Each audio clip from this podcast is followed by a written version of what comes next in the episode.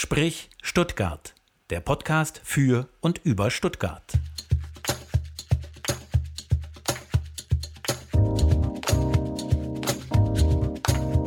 Sprich Stuttgart. Heute zu Gast Petra Olschowski. Sprich Stuttgart. Am Mikrofon Stefan Ferdinand und Maler Ginter. Schön, dass du heute hier bist. Herzlich willkommen beim Sprich Stuttgart Podcast. Ja, freuen uns sehr, dass du dabei bist. Ja, ich freue mich auch. Schönen ja. guten Morgen. Und ich freue mich auch. Und äh, wie des Öfteren klären wir von Anfang an. Wir haben uns alle auf das Du verständigt und das sorgt für eine hoffentlich entspannte Gesprächsatmosphäre. das ist der Plan. So, ich fange an mit äh, einer kleinen Kurzvita zu dir, mhm. damit äh, ja, unsere Hörer und Hörerinnen wissen, woher du kommst. Und ich fange ganz, ganz früh an, geboren, aufgewachsen bist du hier in Stuttgart, also schon äh, immer hier. Und hast dein Abitur auch hier gemacht an der Eberhard Ludwig, am Eberhard-Ludwigs-Gymnasium. Danach kam dann eine Lehre zur, Einzelhandels, äh, zur Einzelhandelskauffrau im Kunsthaus Schaller, das auch in Stuttgart äh, seinen Standort hat. Sehr bekannt. Dann folgte ein Studium mit dem Schwerpunkt Kunstgeschichte und Germanistik an der Universität Stuttgart. Und auf das Studium folgte dann ein Volontariat bei der Stuttgarter Zeitung, bei der du dann auch ähm, als Redakteurin gearbeitet hast. Erstmal im Bereich Sport, dann später auch Politik.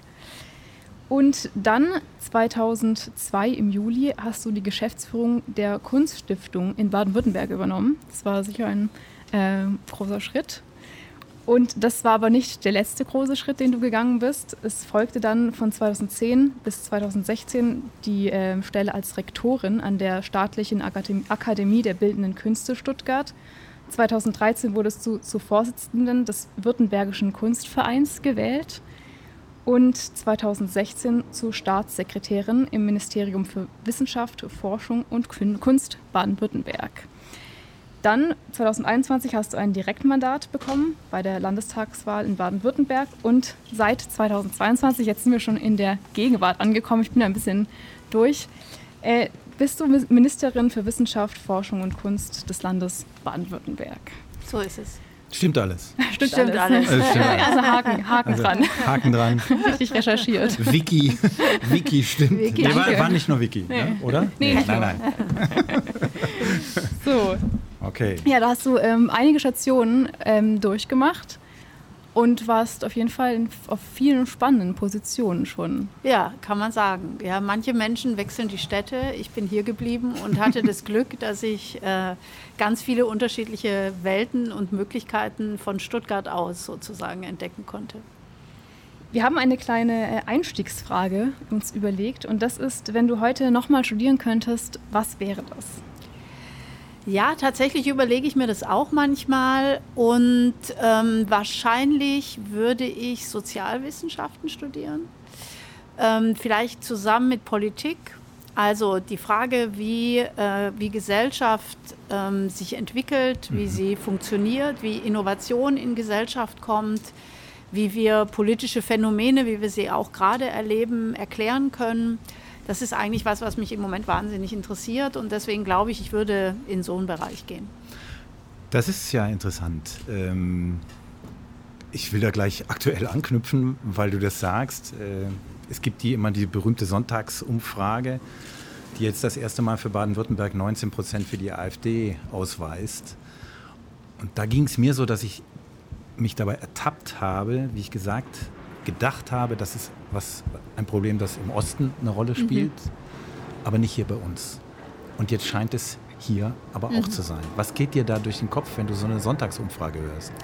Ja, tatsächlich äh, ist es äh, zutiefst beunruhigend, das will ich schon mal sagen. Also auch ich habe in den letzten Wochen, man hat es ja schon so gemerkt, dass es so einen Umschwung gibt, den Eindruck gehabt, das ist äh, vor allen Dingen ein Thema für die östlichen Bundesländer aus bestimmten Gründen ähm, und auf jeden Fall nicht für Baden-Württemberg. Mhm. Und es zeigt sich jetzt, dass es doch anders ist. Jetzt muss man sagen, die letzte Landtagswahl liegt ja erst zwei Jahre zurück. Da lagen, sahen die Ergebnisse schon ganz anders aus. Also ist die Frage, verändert sich eine Gesellschaft jetzt auch hier vor Ort tatsächlich so schnell?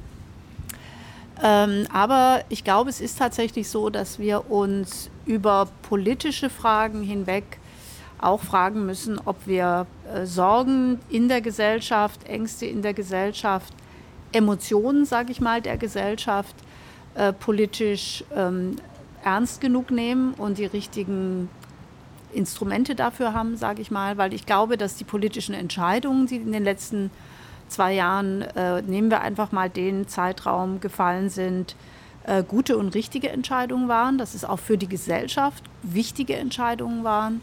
Aber offensichtlich gibt es einen ganzen Bereich in der Gesellschaft, den wir nicht richtig erreichen. Mhm. Und den muss man sich genau angucken. Das ist ja herausfordernd. Ne? Also ich meine, für dich jetzt, du bist ja kein sozusagen politisches Urgewächs, mhm. wie man mhm. so sagt. Also du bist nicht in der Parteienlandschaft groß geworden, sondern über Aufgaben, übers Machen in der konkreten äh, Gesellschaft. Äh, ist das nochmal anders? Blickt man da anders oder du anders auf solche äh, Umfragen und solche hm, Phänomene, dass es offenbar große Teile in der Bevölkerung gibt, die man nicht richtig auf dem Schirm hat oder wahrnimmt? Ich denke schon, dass das eine Erfahrung ist, die ich mitbringe in die politische Arbeit, die tatsächlich damit zu tun hat, dass ich äh, nicht irgendwie als äh, junge Frau bei den Grünen jetzt eingetreten bin oder in eine mhm. andere Partei und mich da sozusagen hochgearbeitet habe, sondern dass ich so als Quereinsteigerin ähm, in die, gleich in die Landesregierung kam. Das war natürlich auch ein großes Privileg und ist es bis heute. Ähm, und es ist vielleicht schon so, dass die Antworten, die ich suche, sich nicht so sehr in politischen Programmatiken ähm, mhm. allein niederschlagen, sondern ähm, dass ich auch noch andere, also viele andere Gesprächspartnerinnen und Partner einfach habe, dass auch diese sich ins Gespräch einlassen und vielleicht nicht nur über politische Programme zu reden, sondern das Gespräch auch über ganz andere Felder zu suchen, vielleicht möglicherweise bei mir ausgeprägter ist. Schwierig zu sagen, aber mhm. ich glaube jedenfalls, dass wir an das Thema nicht rankommen, äh, wenn wir das als ein rein politisches Thema begreifen. Ich glaube, es ist ein gesellschaftliches Thema. Mhm.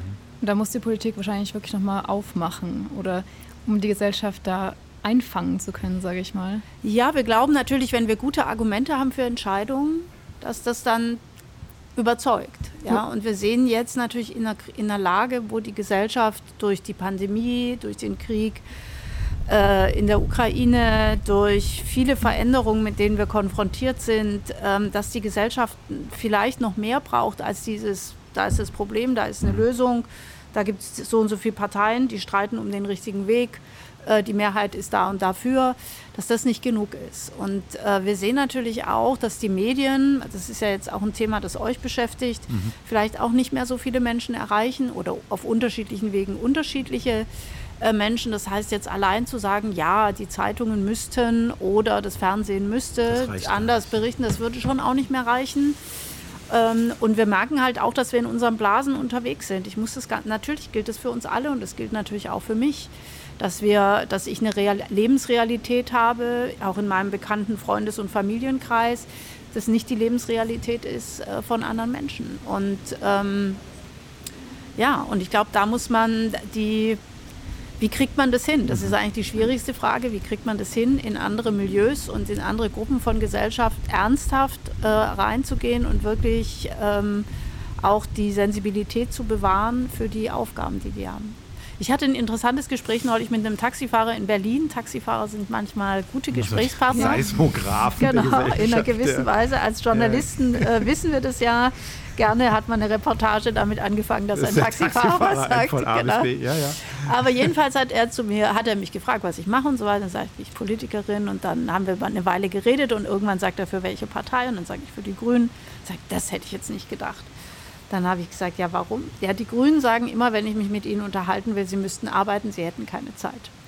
Und sitzen dann hinten drin und arbeiten. Und ich habe mich ein bisschen ertappt gefühlt, weil es tatsächlich oft so ist, dass ich denke, oh, ich habe da jetzt keinen Kopf für. Ich mhm. muss jetzt eigentlich irgendwie noch die vielen Mails beantworten oder noch schnell ein paar SMS schicken oder ich bin so im Druck, ich kann mich jetzt da nicht unterhalten.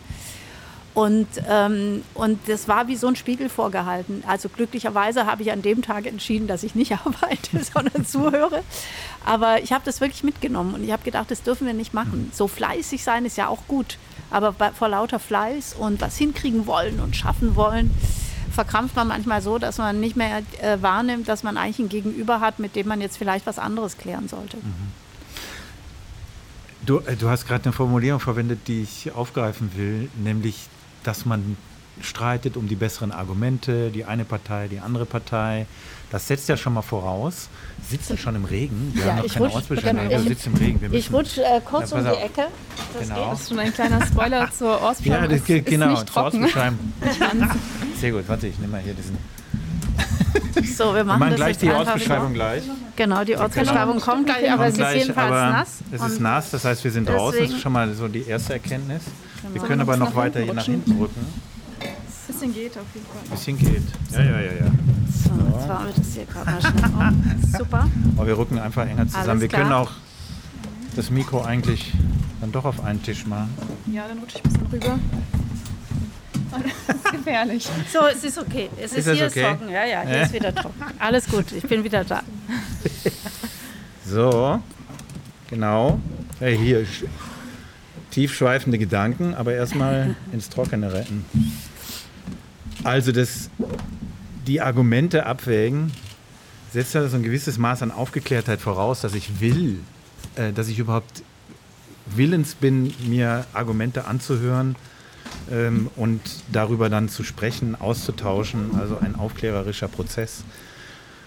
Ähm, ich habe manchmal das Gefühl, dass eine bestimmte, ähm, ein bestimmter Teil äh, der Bevölkerung dazu gar keine Lust mehr hat. Also wenn das flöten gegangen ist, dann könnt ihr euch abstrampeln und wir uns auch in den Medien und erreichen dann doch niemanden. Ist das, was, was dir Sorge bereitet, dass dieser Teil der Bevölkerung größer wird und sozusagen das Rationale, das hat man in den Vereinigten Staaten gesehen, wohin das führen kann, gar keine Chance mehr hat.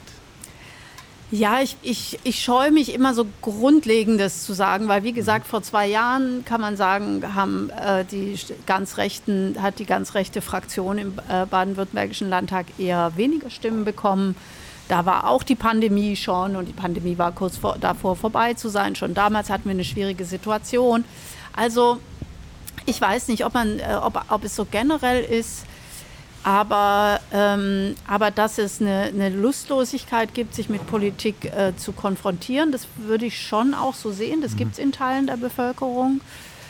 Ähm, ich versuche auch immer wieder, wenn ich hatte neulich so eine Begegnung mit jungen Wissenschaftlerinnen, die äh, gesagt haben, ja, der Klimawandel ist doch offensichtlich und, und wir kommen nicht voran und warum erreichen wir die Politik nicht? Und ich hatte da keine Möglichkeit, in dem Moment darauf zu reagieren, aber ich hätte denen gerne gesagt, es reicht nicht, die Politik zu erreichen. Ihr müsst die Gesellschaft mhm. erreichen, weil wir werden auch nur für eine bestimmte Zeit gewählt und wir werden nur unterstützt und weiter unterstützt, wenn die Gesellschaft diese Positionen teilt. Mhm. Deswegen wird es gar nicht so viel bringen, ein paar Politikerinnen und Politiker zu überzeugen, sondern wir brauchen für bestimmte Fragen, die sich uns stellen und die drängend sind und schwierig sind, brauchen wir ein gesellschaftliches Commitment. Mhm. Und, ähm, und Erstmal sind wir in einer Situation, wenn man heute wieder die Nachrichten gehört hat, enorme Brände auf Griechenland, die mhm. Hitzeperiode über 40 Grad soll noch irgendwie fast drei Wochen andauern, ist vorhergesagt. So, das sind ja alles Erlebnisse. Heute die Überschrift in der Zeitung, Hamburg wird das neue Südfrankreich. In zehn Jahren wird es in Hamburg so warm sein wie jetzt in Südfrankreich. So, das sind ja Dinge, die wir erleben. Ja, die sind da. Aber Erstaunlicherweise sagen die Menschen, oh wow. Jetzt fällt Der unsere Deko Sturm. beim Sturm um. Genau. genau. Ein abenteuerliche. Genau, man sieht schon, wir sind in unruhigen Zeiten, ja, unruhigen Location. Also ja. die Menschen sagen nicht, oh ja, da, da ist ja was, wir müssen tatsächlich was machen und wir können noch was machen, wir können darauf reagieren, sondern es ist eher so eine Hilflosigkeit, die sagt, das kommt jetzt eh. Und äh, mhm, früher war alles besser mhm. und hätten wir es doch noch so wie früher und machen wir doch einfach weiter wie früher. Aber das glaube ich eben nicht. Ich glaube, ich glaub, dass wir was machen können. Ich glaube auch, dass es nicht nur bedeutet, dass das Leben schlechter wird, überhaupt nicht, sondern ich glaube, dass wir, dass wir eigentlich eine ganze Menge Instrumente in der Hand haben. Und es muss nicht mit Wohlstandsverlust einhergehen. Das muss nicht mit, das bedeutet für jeden Einzelnen ja nicht, dass er morgen ganz anders lebt, sondern das sind ganz kleine Schritte, die jeder Einzelne tun kann. Und in manchen Fällen wird das Leben sogar besser danach. Mhm. Ja, jetzt haben wir angesprochen, also Politik und Medien, da sitzen wir sozusagen an einem Tisch äh, hier im wahrsten Sinne des Wortes. Ich sag mal kurz, wer äh, hier an einem Tisch sitzt, außer dir, Petra. Das ist die Mala Ginter. Die Mala Ginter ist Masterstudentin an der Hochschule der Medien in Stuttgart und absolviert das Qualifikationsprogramm Moderation am Institut für Moderation lässt sich also zur Moderatorin ausbilden. Das würde ich so übrigens auch gerne machen, wenn ich nochmal studieren würde. Ja, ah. ich glaube, das würde ich auch gleich an, äh, anschließen. Ja. Das kann ich auch empfehlen. Du, aber da musst du erstmal durch ein Casting. ja, ich weiß ein hartes Casting. Ein hartes Casting. Ich weiß, ich weiß. Das hatten wir jetzt, hatten wir gerade. Ähm, Vor einer Woche. Total interessant. Und wir haben jetzt äh, das Casting insofern verändert, als wir in die Jury immer eine aktive Studierende mit reingenommen ah, haben, damit man da ein bisschen den Blick der Betroffenen auch drin hat. Und das warst du in dem da Fall, hatte ich Maler. Äh, die Freude. Hast du durftest deine Nachfolgerinnen und Nachfolger aussuchen. Schauen, ja. Und ging, ging, das gut? Ja, war, war, war, war, spannend, mal auf der Seite zu, zu sitzen. Gar nicht so leicht, so mhm. dann Entscheidungen zu treffen, wenn man die Menschen dann auch natürlich nur in einem kleinen Rahmen kennenlernen konnte. Ja. Und dann trotzdem aber eine Entscheidung treffen muss natürlich. Ganz genau. Das ist auf jeden Fall spannend. Ja, wie immer in so Jury-Sitzungen sind ja doch meistens mehr qualifizierte Menschen da als Plätze und dann muss ja. man echt äh, sehr, sehr genau hinschauen und abwägen. Aber man muss auch am Ende sagen, also es hätten auch noch fünf andere werden können. Auf jeden also Fall, das, ja. das so realistisch muss man sein. Das sind einfach zu knappe Plätze. Das sind eben 15 Plätze. Das genau. Ja. Ja, genau, aber schön, auch, dass du dabei warst. Ja, habe mich auch sehr gefreut. Und mhm. ich nutze die Gelegenheit gleich und stelle dich auch mal vor. Mhm. Äh, du bist seit 2001 Professor an der Hochschule der Medien. So lange schon. Für Journalistik, mhm. passend natürlich. Mhm. Und du bist der Direktor für das IMO, für das Institut für Moderation. Und ja, so der, ähm, ich sag mal, Vater von Sprich Stuttgart. Das ja, Kann man ist so. Sagen. Das haben wir vor drei Jahren, ich habe nochmal nachgeguckt, vor fast drei Jahren aus der Taufe gehoben. Mhm. Es ist wirklich, und jetzt sind wir bei Folge, weiß ich nicht, äh, 81, 82, irgendwie so. Es läuft. Es, läuft. es läuft. Genau, und ein fester Bestandteil dieses Podcasts ist dieses hier. Sprich Stuttgart. Ortsbeschreibung. Und das ist natürlich schön, Petra, weil du als Journalistin natürlich weißt, wie man Reportagen schreibt. Jetzt kannst du eine sprechen. Oh, wow. Und hier mal in unserem fließenden Regen äh, versuchst äh, zu beschreiben, wo wir sitzen, ganz konkret, in welcher was wir uns eigentlich gedacht hatten mit der Location, aber was jetzt daraus geworden ist. Ja, das Schöne ist, dass wir eigentlich mittendrin sitzen im Campus der Universität Stuttgart, oben in Vaihingen, äh, ähm, mittendrin im Pfaffenwaldring sozusagen. Äh, und zwar äh, im was ich ganz schön finde, tatsächlich im Moment geschützt durch ein Treppenhaus äh, eines Studierendenwohnheims. Das heißt, wir sind nah dran am studentischen Wohnen. Ein großes Thema, das mich viel beschäftigt. Und um uns herum sind natürlich all die großen äh, Institute und Hochschulbauten, nicht nur der Uni Stuttgart, sondern auch der Hochschule für Medien, äh, der außeruniversitären Forschungseinrichtungen, die hier oben ja auch sind. Und ähm, eigentlich hatten wir gedacht, dass wir richtig mittendrin auf der wunderbaren grünen Wiese unter den Bäumen sitzen. Und bis gestern äh, war der Sommer auch warm und heiß und schön. Und heute Morgen hatte sich entschieden, dass es regnen soll, was äh, die Bäume und die äh, grüne Wiese freut, auf der wir sonst gesessen hätten. Und wir sitzen jetzt unter, äh, wie gesagt, unter einem halboffenen Treppenhaus äh, und von der Seite regnet es rein, aber über uns sind die Treppen und schützen uns. Noch sind wir trocken, aber du kannst auch gerne noch weiter rein. Im Moment ist es also, wunderbar. Okay. Im Moment ist es gut. Genau, und das äh, oben ist Pfaffen, ich musste das selber nachgucken, ja. ganz ehrlich. Jetzt bin ich seit 20 Jahren hier oben, seit über 20 Jahren hast du das gesagt.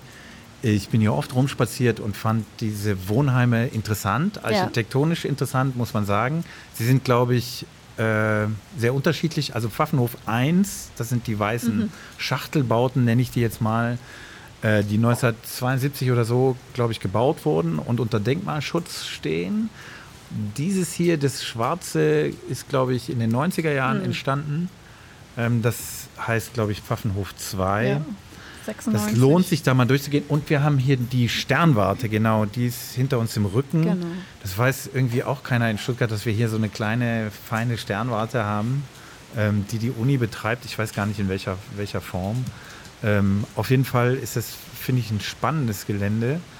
Ähm, weil du das Wohnen tatsächlich ansprichst, dieses studentische Wohnen, da können wir mal ganz kurz bleiben, weil das ja hier wirklich spürbar ist das ist ein Riesenthema, natürlich nicht nur in Stuttgart, sondern mhm. auch in anderen Universitätsstädten, aber natürlich auch in Stuttgart. Ja. Und man hat so manchmal das Gefühl, hier, man möchte diesem Pfaffenhof 1, auch wenn er unter Denkmalschutz steht, ich sage das jetzt ungeschützt, du kannst das nicht so sagen, macht's platt. Das ist sehr, sehr luftig gebaut, da könnte man bestimmt viel hinkriegen. Äh, gibt es so Überlegungen, dass man sagt, wir nehmen das Ministerium, wir nehmen das studentische Wohnen als Thema an und ernst? Ja, naja, auf jeden Fall nehmen wir das ernst. Also für, für das studentische Wohnen sind ja die Studierendenwerke zuständig. Mhm. Jetzt muss man sagen, natürlich ist die Situation in Baden-Württemberg ähm, schwierig, was das Wohnen angeht, äh, insbesondere in den Unistädten. Aber wir haben mehr äh, studentisches Wohnangebot als andere Länder in Deutschland. Mhm. Also wir gehören eigentlich zu denen, die eine sehr, sehr gute Quote haben. Das bedeutet aber nicht, dass wir da stehen bleiben wollen. Es gibt eine Initiative des Bundes, Finanzmittel für junges Wohnen. Mhm. Und damit wollen wir Neubauten für studentisches Wohnen äh, deutlich besser unterstützen, als wir das bisher tun. Und parallel dazu geht es aber natürlich darum, auch ältere Wohnheime wie jetzt hier so zu sanieren, dass sie weiterhin attraktiv sind äh, für äh, Studierende. Und das ist natürlich gar nicht so einfach. Wir haben nicht viel Fläche in Stuttgart mhm. äh, beispielsweise. Das gilt aber jetzt, sage ich mal, für Heidelberg oder Freiburg und Tübingen und so weiter genauso. Äh, also überhaupt neue Flächen zu erschließen, wo studentisches Wohnen attraktiv ist. Wir wissen, dass äh, die Studierenden tatsächlich gerne nah, sehr nah bei der Uni wohnen. Also wenn man dann manchmal sagt, naja, dann baut doch in irgendwie der Region und dann fährt man halt eine halbe Stunde. Das würde man vielleicht in Berlin machen, macht man aber in Stuttgart nicht. Da mhm. möchte man wirklich so nah, wie es irgend geht, äh, wohnen. Und es stellt uns schon vor Herausforderungen, aber es ist ganz klar, dass wir dafür eine Lösung finden müssen, denn äh, nur dann sind wir attraktiv für mhm. die Studierenden, auch als Standort. Das ist absolut ein Kriterium, nach dem Studierende sich auch Hochschulen aussuchen. Und deswegen ist es für uns schon zentral wichtig, dass wir da gut sind. Das hat man nämlich so. Maler, darf ich mal ganz ja. auf dem Schirm ganz neugierig fragen, wie du wohnst oder ist dir das zu nee, privat? Kannst du, du kannst gar nicht sagen, das erzähle ich jetzt hier nicht in diesem Podcast. Jetzt mit, mit den drei Swimmingpools und. Genau. nee. Also ich habe äh, mich äh, gegen ein Studierendenwohnheim entschieden. Also zum einen, weil ich recht spontan mich auch entschieden habe und dann sind die Warten Wartelisten ja dann noch doch immer recht lang. lang. Ja. Und ja, ich wohne jetzt äh, seit neuestem im Westen. Ich habe riesen Glück gehabt. Meine erste Wohnungssuche, die ging fast ein halbes Jahr, bis ich eine Wohnung hier in Stuttgart hatte. Und die jetzt, das hab ich, äh, haben wir in, glaube ich, zwei Monaten geschafft. Auch recht preiswert und nicht ganz klein. Aber ich kriege das schon auch von bekannten Freunden und Mitkommilitonen mit, dass es also es ist schon hart in Stuttgart was zu finden, gerade was halt auch preiswert ist. Also mhm. es gibt Leute, die wohnen dann unter dem Dach, äh, kleines Zimmer und zahlen halt 700, 800 Euro. Das ist schon mhm. ja, ein Brett, sag ja. ich mal. Ja. Ja. Und klar, die Wohnheime, die sind natürlich preislich dann schon nochmal in einer anderen Liga, also deutlich tiefer. Aber es gibt halt nicht für alle einen Platz im nee, Studentenwohnheim. Das ist richtig, ja. ja. Also beim Pfaffenhof 1 sind es für jeden Studierenden äh, 12 Quadratmeter. Ja. Das ist, würde man das heute wahrscheinlich gar nicht mehr bauen, oder? Also 12 ja, Quadratmeter und die haben, glaube ich, zu siebt oder acht, das weiß ich jetzt nicht richtig im Kopf, eine Küche. Während hier sind es, glaube ich, vier äh, die dann sich eine Küche teilen. Also es ist dann wesentlich, äh, sagen wir mal, komfortabel schon. Äh, ja, das hat sich tatsächlich auch verändert. Die Ansprüche ja. sind natürlich auch andere geworden. Genau. Viele wollen jetzt auch alleine ein Zimmer haben. Also das äh, stellt uns natürlich auch vor Herausforderungen, dass man sagt, man will nicht mehr in so einer WG-Situation WG mhm. wohnen, sondern man will eigentlich alleine wohnen. Das hat vielleicht auch ein bisschen mit der Pandemie zu tun, dass man plötzlich mhm. sensibler geworden ist, mit wem man so seine Räume teilt. Mhm. Aber das werden wir natürlich nicht alles hinkriegen können. Also das, äh, das muss man schon sehen.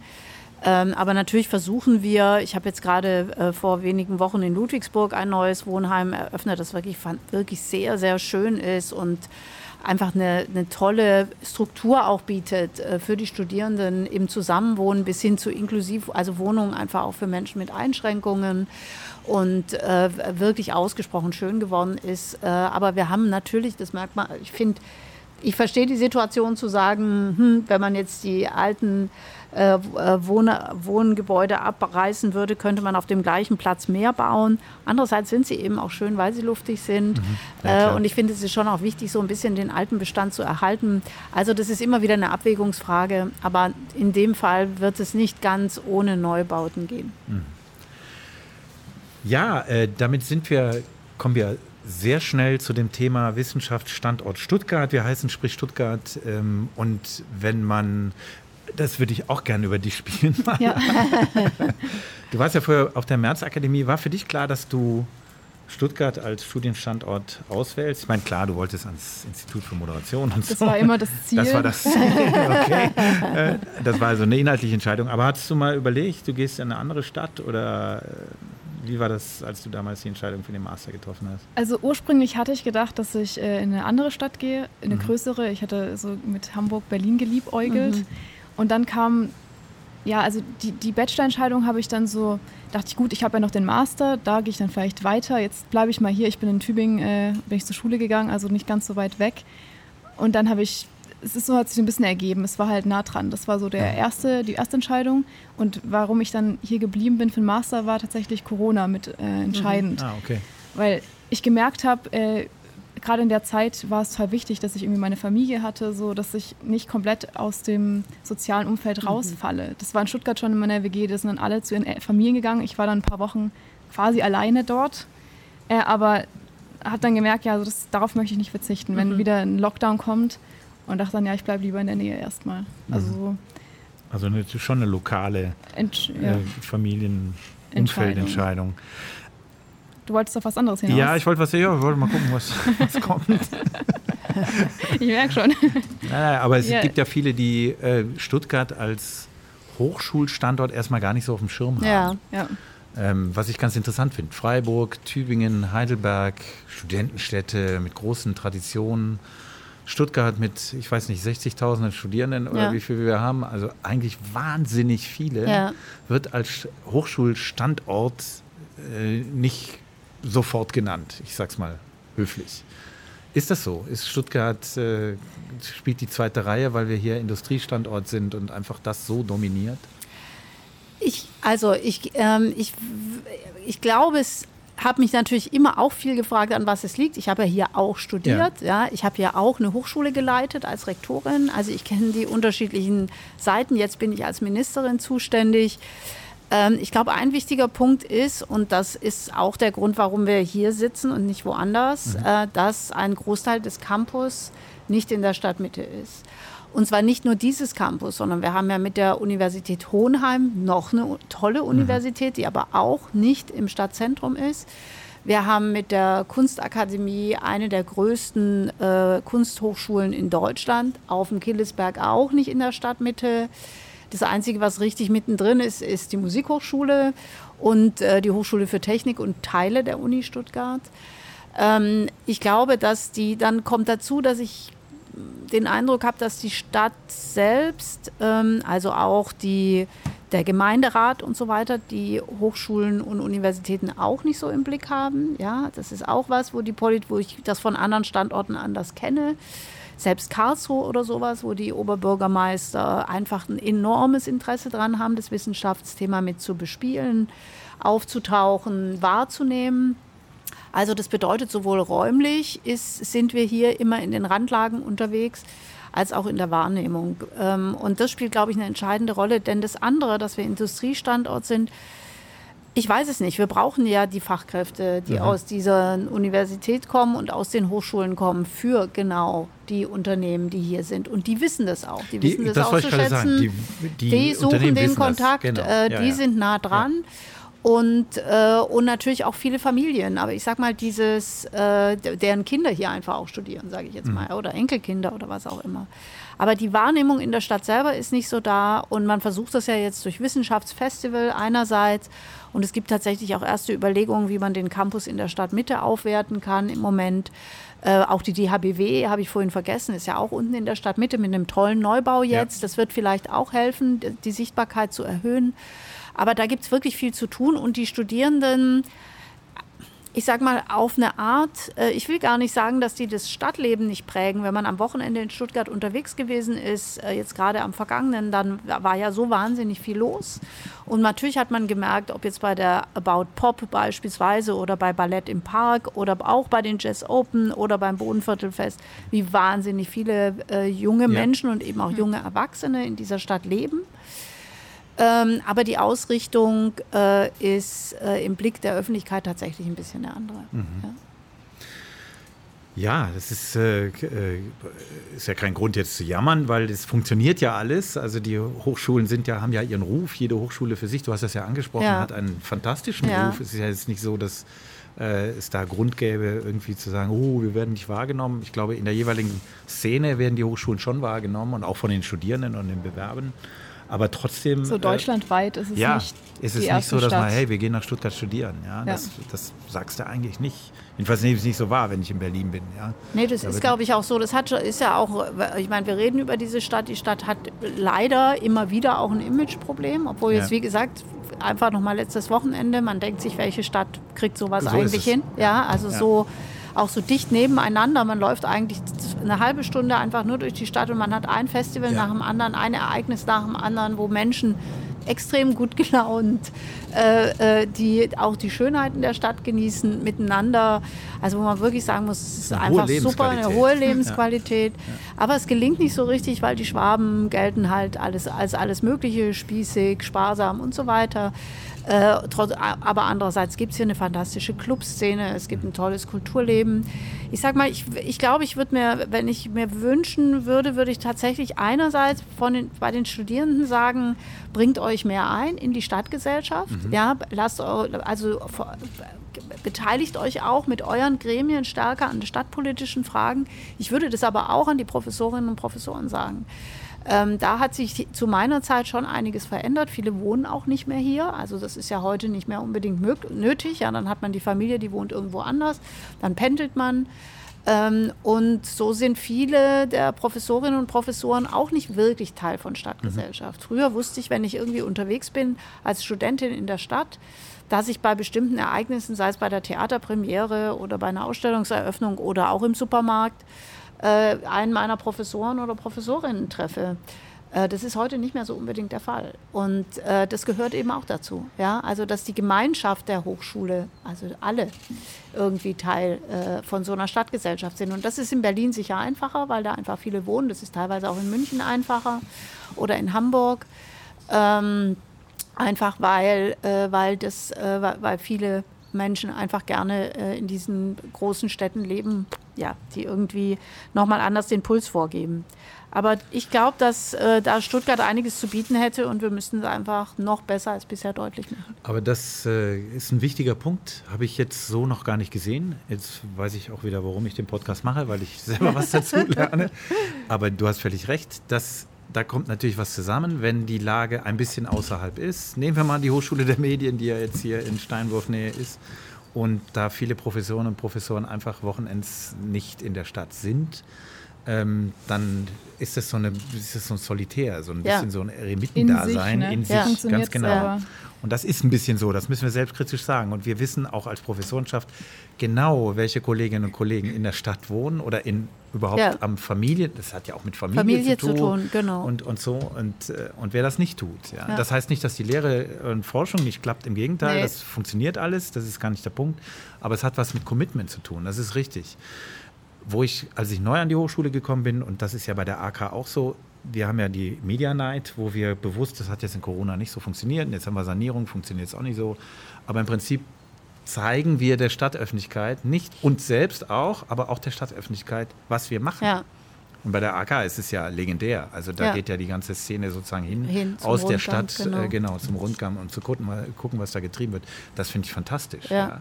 Aber ich muss schon sagen, für mich als Rektorin war es in der Zeit extrem wichtig, immer wieder Veranstaltungen in der Stadt zu machen. Also mhm. wir haben dann damals auch einen kleinen Raum angemietet für Ausstellungen, Partnerschaften zu suchen. Und äh, da hat natürlich geholfen, dass ich in der Stadt äh, wohne, dass ich viele Netzwerke ja, hatte. Bist, ja. Hm. Und, äh, und es hat sich schon wieder ein bisschen verloren mit meiner Nachfolgerin, die eine fantastische Arbeit gemacht hat, aber halt in der Schweiz wohnte und so. Und das ist wissenschaftlich eine herausragende Persönlichkeit, hat einen wirklich tollen Job gemacht. Aber mhm. der Aspekt, ja, was passiert in Stuttgart, der war für sie einfach auch nicht so interessant. Und der ist interessanter, wenn man hier lebt und sagt, ich will aber auch was davon haben. Und ich kenne XYZ und die sagen, Mensch, mach mal doch mal was mit der AK. Und, äh, und es ist Arbeit. Also das ist tatsächlich ja, was, was die Rektorinnen und Rektoren und alle miteinander auch, wenn sie das wollen, äh, voranbringen äh, müssen. Und da hängt auch einiges davon ab. Also das ist, ergibt sich nicht einfach so. äh, sondern durch Veranstaltungen, durch Öffnungen. Und ich denke, ich meine, wir kommen da noch zu einem anderen größeren Thema. Das betrifft nicht nur Stuttgart, überhaupt die Frage, wie Wissenschaft in Gesellschaft kommuniziert, äh, spielt da eine große ja. Rolle und wer daran teilnimmt und, äh, und wer es öffnet. Da ist natürlich sowas wie äh, Sprich Stuttgart auch ein tolles Format, ja, weil das auch eine Möglichkeit ist, Leute ins Gespräch miteinander zu bringen. Und ähm, ja, also ich glaube, das ist, äh, das ist eine Aufgabe und die haben die Unis immer noch und wir versuchen jetzt gerade zusammen äh, mit der Stadt äh, das Thema durch, durch, das, durch den Campus in der Stadtmitte und die mhm. Fest, das Festival und so weiter tatsächlich auch so Akzente zu setzen. Und beim Wissenschaftsfestival im letzten Jahr hat man auch gesehen, es waren wahnsinnig viele Leute da, ja. richtig viele ja. Leute. Also es gibt ein Interesse und es gibt ein Publikum und wir müssen es einfach besser ja, anbinden. Mhm. Ja, muss man vielleicht auch sich ins Bewusstsein rufen immer ja. wieder, dass es zwar schön ist auf dem Campus, aber dass da noch mehr dran hängt. hängt. Ja. ja. gut, ich meine, äh, das erlebst du ja auch. Ja. So Professorinnen und Professoren, die haben ja ihr Fachgebiet und da sind sie in der Regel sehr stark äh, und äh, da sind sie ja schon gut mit ausgelastet. Da muss man sich immer erstmal die Frage stellen, was habe ich davon, wenn ich jetzt äh, sozusagen in der Stadt mich engagiere? Aber du hast völlig recht, äh, Stuttgart ist tatsächlich so eine Überlegung gewesen. Das war ja tatsächlich auch ein Bedürfnis nach, mhm. de, nach dem, äh, auch in der Corona-Zeit, irgendwie so einen Gesprächsfaden zu halten, halten genau. Äh, und zu sagen, wir gehen in den Austausch. Mhm. Ja, ähm, das ist jetzt so ein kleines, äh, kleines Beispiel, aber es ist natürlich mit Aufwand verbunden, ja. ganz klar. Das ja. ist schon richtig. Ja, ja. und, ja, und das zahlt sich vielleicht auch erst später aus, wenn man dann mal so ein Netzwerk hat. Und am Anfang so ist, ist, es halt erstmal. Es ist Arbeit und ich verstehe das auch, die Wissenschaftlerinnen und Wissenschaftler, die sind international ausgerichtet, genau. ja, die haben ihre Netzwerke ganz weit, für die ist völlig wurscht. Für, für, die entscheiden sich für Stuttgart, weil die Laborsituation stimmt oder mhm. äh, weil sie so und so viele Mitarbeiter mitbringen können. Ist oder ja auch sowas. richtig. Also, und das meine, ist so ja auch richtig. Die entscheiden einfach nach anderen mhm. Kriterien die Stadt hat nochmal vielleicht ein anderes Bedürfnis. Und das müssen ja auch nicht alle tun. Ja, es nee. ist ja gar nicht mhm. so. Ich habe schon das Gefühl, äh, jetzt auch im Gespräch mit vielen, dass sich da auch wieder was ändert. Ich finde schon, dass wir mehr, also ich den Eindruck habe, dass viele Professorinnen und Professoren da sind, die durchaus Lust haben, sich hier in die Gesellschaft mhm. einzubringen. Und das heißt ja nicht, dass man irgendwie in Gemeinderat gewählt wird. Das heißt ja manchmal nur, dass man an einer Podiumsdiskussion teilnimmt Beispiel, oder dass ja. man einfach die äh, oder sich über die Medien äußert oder einfach teil, ja, wie gesagt, einfach Teil wird von dem, äh, was wir hier als Gemeinschaft und Gesellschaft vor Ort sind. Ja, Wissenschaftsstandort Stuttgart ist tatsächlich äh, ja auch deshalb ein Thema, weil, und das würde mich jetzt mal interessieren, die Studierendenzahlen, das sind wir irgendwie so, jedenfalls in meiner Laufzeit äh, war das immer automatisch, dass es immer mehr Bewerberinnen ja. und Bewerber gab. Das ist nicht mehr so. So ist es. Und wie sieht es denn gerade aus? Also was äh, die Zulassungszahlen jetzt gut im aktuellen Semester, das läuft ja gerade noch, aber wie ist der Trend in den letzten Jahren gewesen? Ja, man kann schon sagen, äh, Baden-Württemberg weit, also deutschlandweit, auch in Baden-Württemberg, auch in Stuttgart gehen die Studierendenzahlen zurück. Das hat unterschiedliche Gründe und es ist ziemlich komplex. Zum einen tatsächlich folgen geburtenschwächere Jahrgänge. Mhm, so, da kann man erstmal ja. nichts machen, das ist demografisch. Äh, zum anderen merken wir aber auch, dass, äh, wir, äh, dass die, die Lust aufs Studium, äh, insbesondere, sage ich mal, bei jungen Männern, äh, nicht mehr so ausgeprägt ist, wie das vielleicht schon war. Also nicht alle fangen einfach sofort an. Äh, wir stellen fest, dass es vor allen Dingen die jungen Frauen sind, die erstens ein besseres Abi machen und auch im Studium erfolgreicher, engagierter sind. Also mittlerweile fangen mehr äh, junge Frauen das Studium an als Männer. Äh, das ist eine Entwicklung, die wir sehen. Ähm, wir sehen, dass wir äh, in Baden-Württemberg äh, im Unterschied zu anderen Ländern nicht so erfolgreich in der Anwerbung internationaler Studierender mhm. sind. Das hängt damit zusammen, unter anderem, aber auch nicht nur, dass wir ja auch das einzige Land sind, das für außerhalb, für Studierende, die außerhalb von der EU kommen, Gebühren. Studiengebühren verlangen. Aber das da, möchte das ist, jetzt beseitigen, Genau, oder? da sind wir jetzt gerade in ja. der Diskussion, dass wir das ändern. Ähm, und dann sind wir ein teurer Standort. Das kommt vielleicht wirklich auch noch dazu. Wohnen ist ja in Baden-Württemberg einfach auch ein Faktor. Also es kommen viele Sachen, glaube ich, zusammen. Dann sind wir ein technisch ausgerichteter Standort insgesamt in Stuttgart, aber auch ganz Baden-Württemberg. Das heißt, wir sind vor allen Dingen in den Bereichen Mathe, Ingenieurswissenschaften, mhm. Naturwissenschaften und Technik stark, den sogenannten MINT-Fächern. Und genau das sind die Fächer, die gerade Nachwuchsprobleme haben. Das schlägt sich also in Baden-Württemberg und auch in Stuttgart besonders stark nieder. Also das sind so Dinge, da kommt wirklich viel zusammen. Aber wir haben tatsächlich eine Situation, wo ich schon glaube, wir müssen sehr genau hingucken. Mhm. Und äh, wir haben natürlich Jahre gehabt des absoluten Ansteigens der Zahlen, Geburtenjahrgänge, aber man darf nicht vergessen, G8, wir hatten G9 war ja genau auch noch, den doppelten genau, ja. Abiturjahrgang mit der Umstellung von G9 auf G8. Das hat Mhm. dann auch so ein bisschen Verzögerung gehabt. Dann wurde der Zivildienst und der Wehrdienst abgeschafft, kamen plötzlich auch mehr Leute gleich ins Studium so und dadurch gab es immer wieder Aufwüchse und das pendelt sich jetzt sozusagen ein. Das spielt auch eine Rolle. Also kommt viel zusammen, aber wir müssen es uns angucken. Besonders prekär ist, dass tatsächlich die Zahlen in den MINT-Fächern zurückgehen und es sind natürlich ausgerechnet die Fächer, Die die, wir werden, ja. für den Wandel äh, der Gesellschaft hin zu anderen Antriebsformen für Autos und Mhm. Äh, den, äh, wie kann Klimawandel funktionieren, wie äh, entwickeln wir Technologien weiter, ähm, die wir unbedingt brauchen. Ja. Eigentlich hat es ja super Aussichten, wenn man sowas studiert. Absolut. Und das ist schon, verw- also für, aus meiner Sicht verwunderlich, dass da trotzdem dann so die Zahlen zurückgehen. Aber Berufssicherheit ist äh, offensichtlich nicht mehr das ganz große Kriterium. Mhm. Wir merken es auch in den Lehramtsstudiengängen. Auch die sind bei weitem nicht mehr so gefragt, wie das schon mal der Fall war. Und es waren ja immer Studiengänge, wo man gesagt hat, naja, da wird man dann schnell verbeamtet, da hat man eine große Sicherheit, da kann man sich darauf einstellen, wie das Leben abläuft, man kann Familie nebenher organisieren, man kann Teilzeit arbeiten, man hat die gleichen Ferienzeiten wie die Kinder und so weiter. Das ist eben heute kein Kriterium mehr. Heute ist eher das Kriterium, kann ich Homeoffice machen, ähm, äh, ich würde gerne nur 80 Prozent arbeiten oder 70 Prozent, wie geht das? Und überhaupt, sage ich mal, dieses Gefühl scheint zu sein, dass, die, dass dieses, ich, das wird eine harte Zeit im Studium und ich kämpfe mich dadurch und dafür kriege ich nachher einen tollen Job, dass das nicht mehr unbedingt äh, der, der Auslöser für eine Entscheidung ist, sondern ähm, eher die Frage ist, äh, wa- was erfüllt mich individuell und was passt jetzt zu meiner ganz individuellen Lebensplanung im Moment. Ja? Wie, wie das sich dann entwickelt in den nächsten Jahren oder wenn dann mal die, die Absolventinnen und Absolventen im Berufsleben ankommen, ist eine andere Frage. Aber klar, wir haben einen Fachkräftemangel. Das heißt, du, man muss heute auch nicht mehr die Top-Leistung erbringen. Ich bin ja äh, Jahrgang 65, also mitten in in den äh, Zeiten, in denen wir ganz viele waren. Immer waren überall ganz viele. Wo man hinkam, waren immer schon. wir waren immer schon mal 100 andere Genau, da. waren schon mal 100 andere. Die hießen dann auch gern mal zum Beispiel Petra. Also man war auch in so einer Klasse, ich meine, heute heißt niemand mehr, aber damals war immer in Ja. so einer Klasse zwei, drei Petras, im Studium zwei, drei Petras.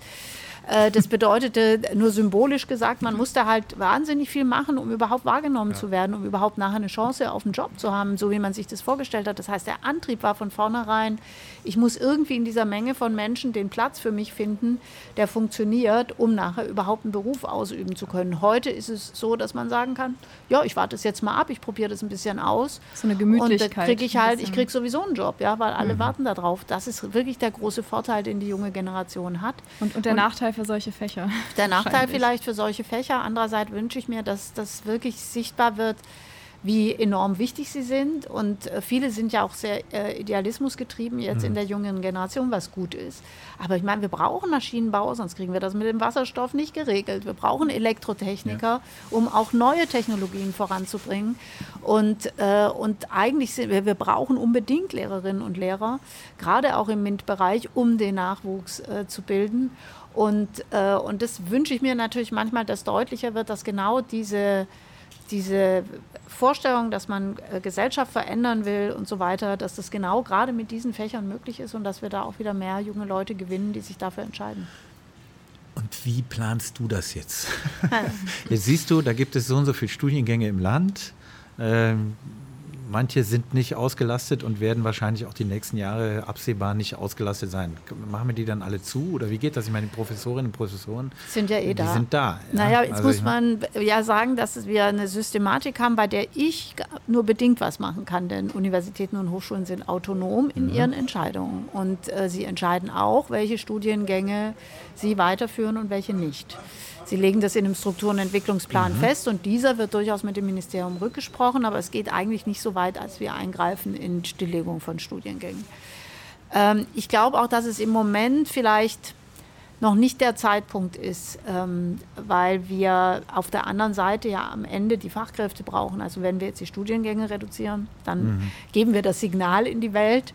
Äh, da, Wir brauchen wir das brauchen nicht. das nicht. Ja, nein, wir brauchen es. Und deswegen bin ich im Moment würde ich mal sagen, lasst uns jetzt auch mal gucken, was in den nächsten Jahren noch so passiert und nicht sofort überreagieren.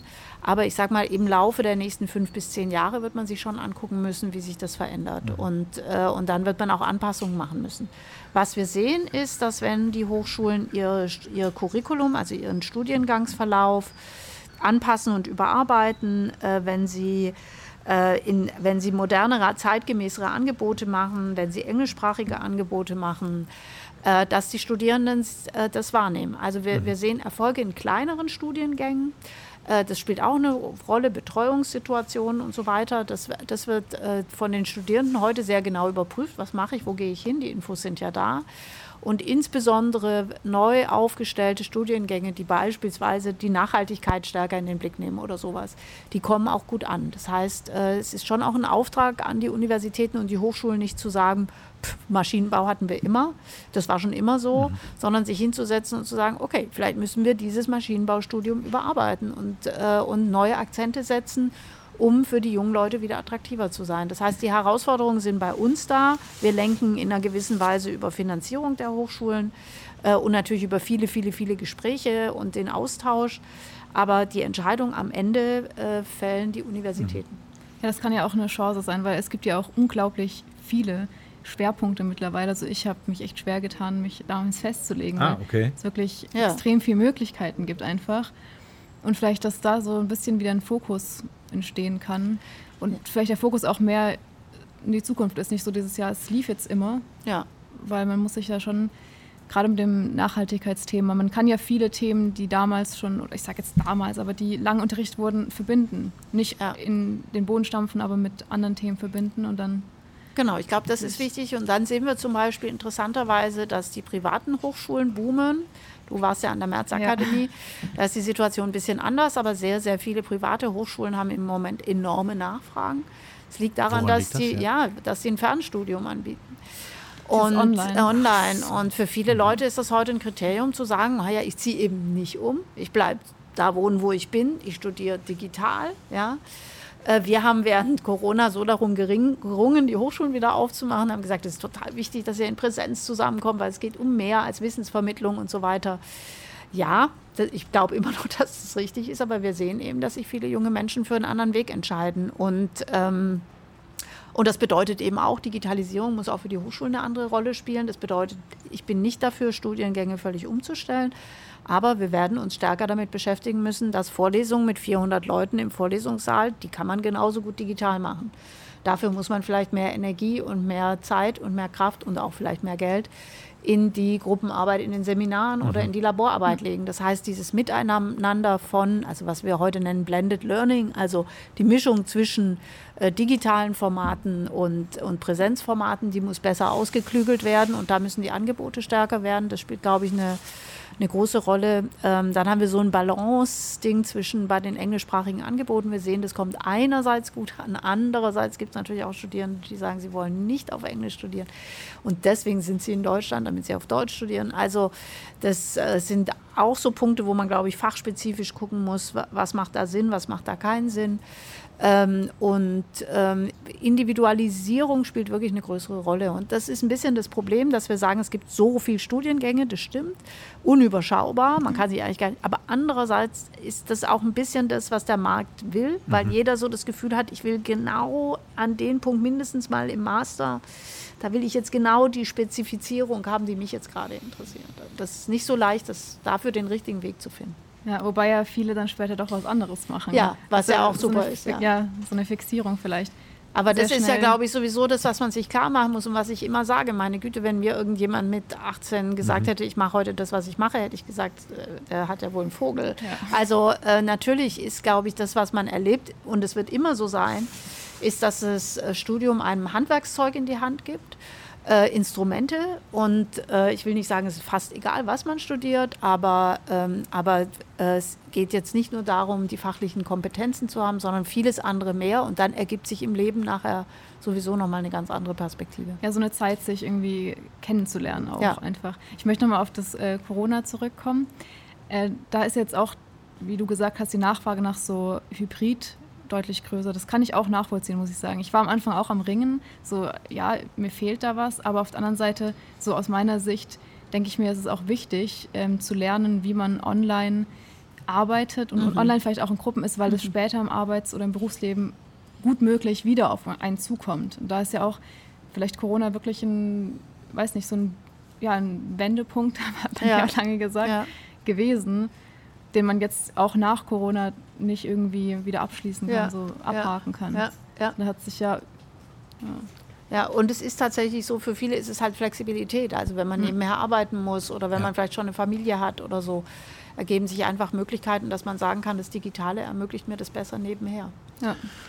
Es war auf jeden Fall ein wahnsinniger Digitalisierungsschub, das muss man schon sagen, auch für die Hochschulen, denke ich mal. Also jedenfalls für unsere war es das ganz sicher, weil wir Formate entwickelt haben, die hatte ich äh, davor überhaupt nicht auf dem Schirm und ich glaube, ich hätte sie freiwillig, hätte ich es gar nicht gemacht. Also es, ich hätte immer gesagt, die Präsenz ist besser, weil ich die, na gut, sind wir an der HRW, ist es nicht, äh, haben wir nicht mit 400 Leuten in einer Vorlesung zu tun, natürlich, sondern mit weniger.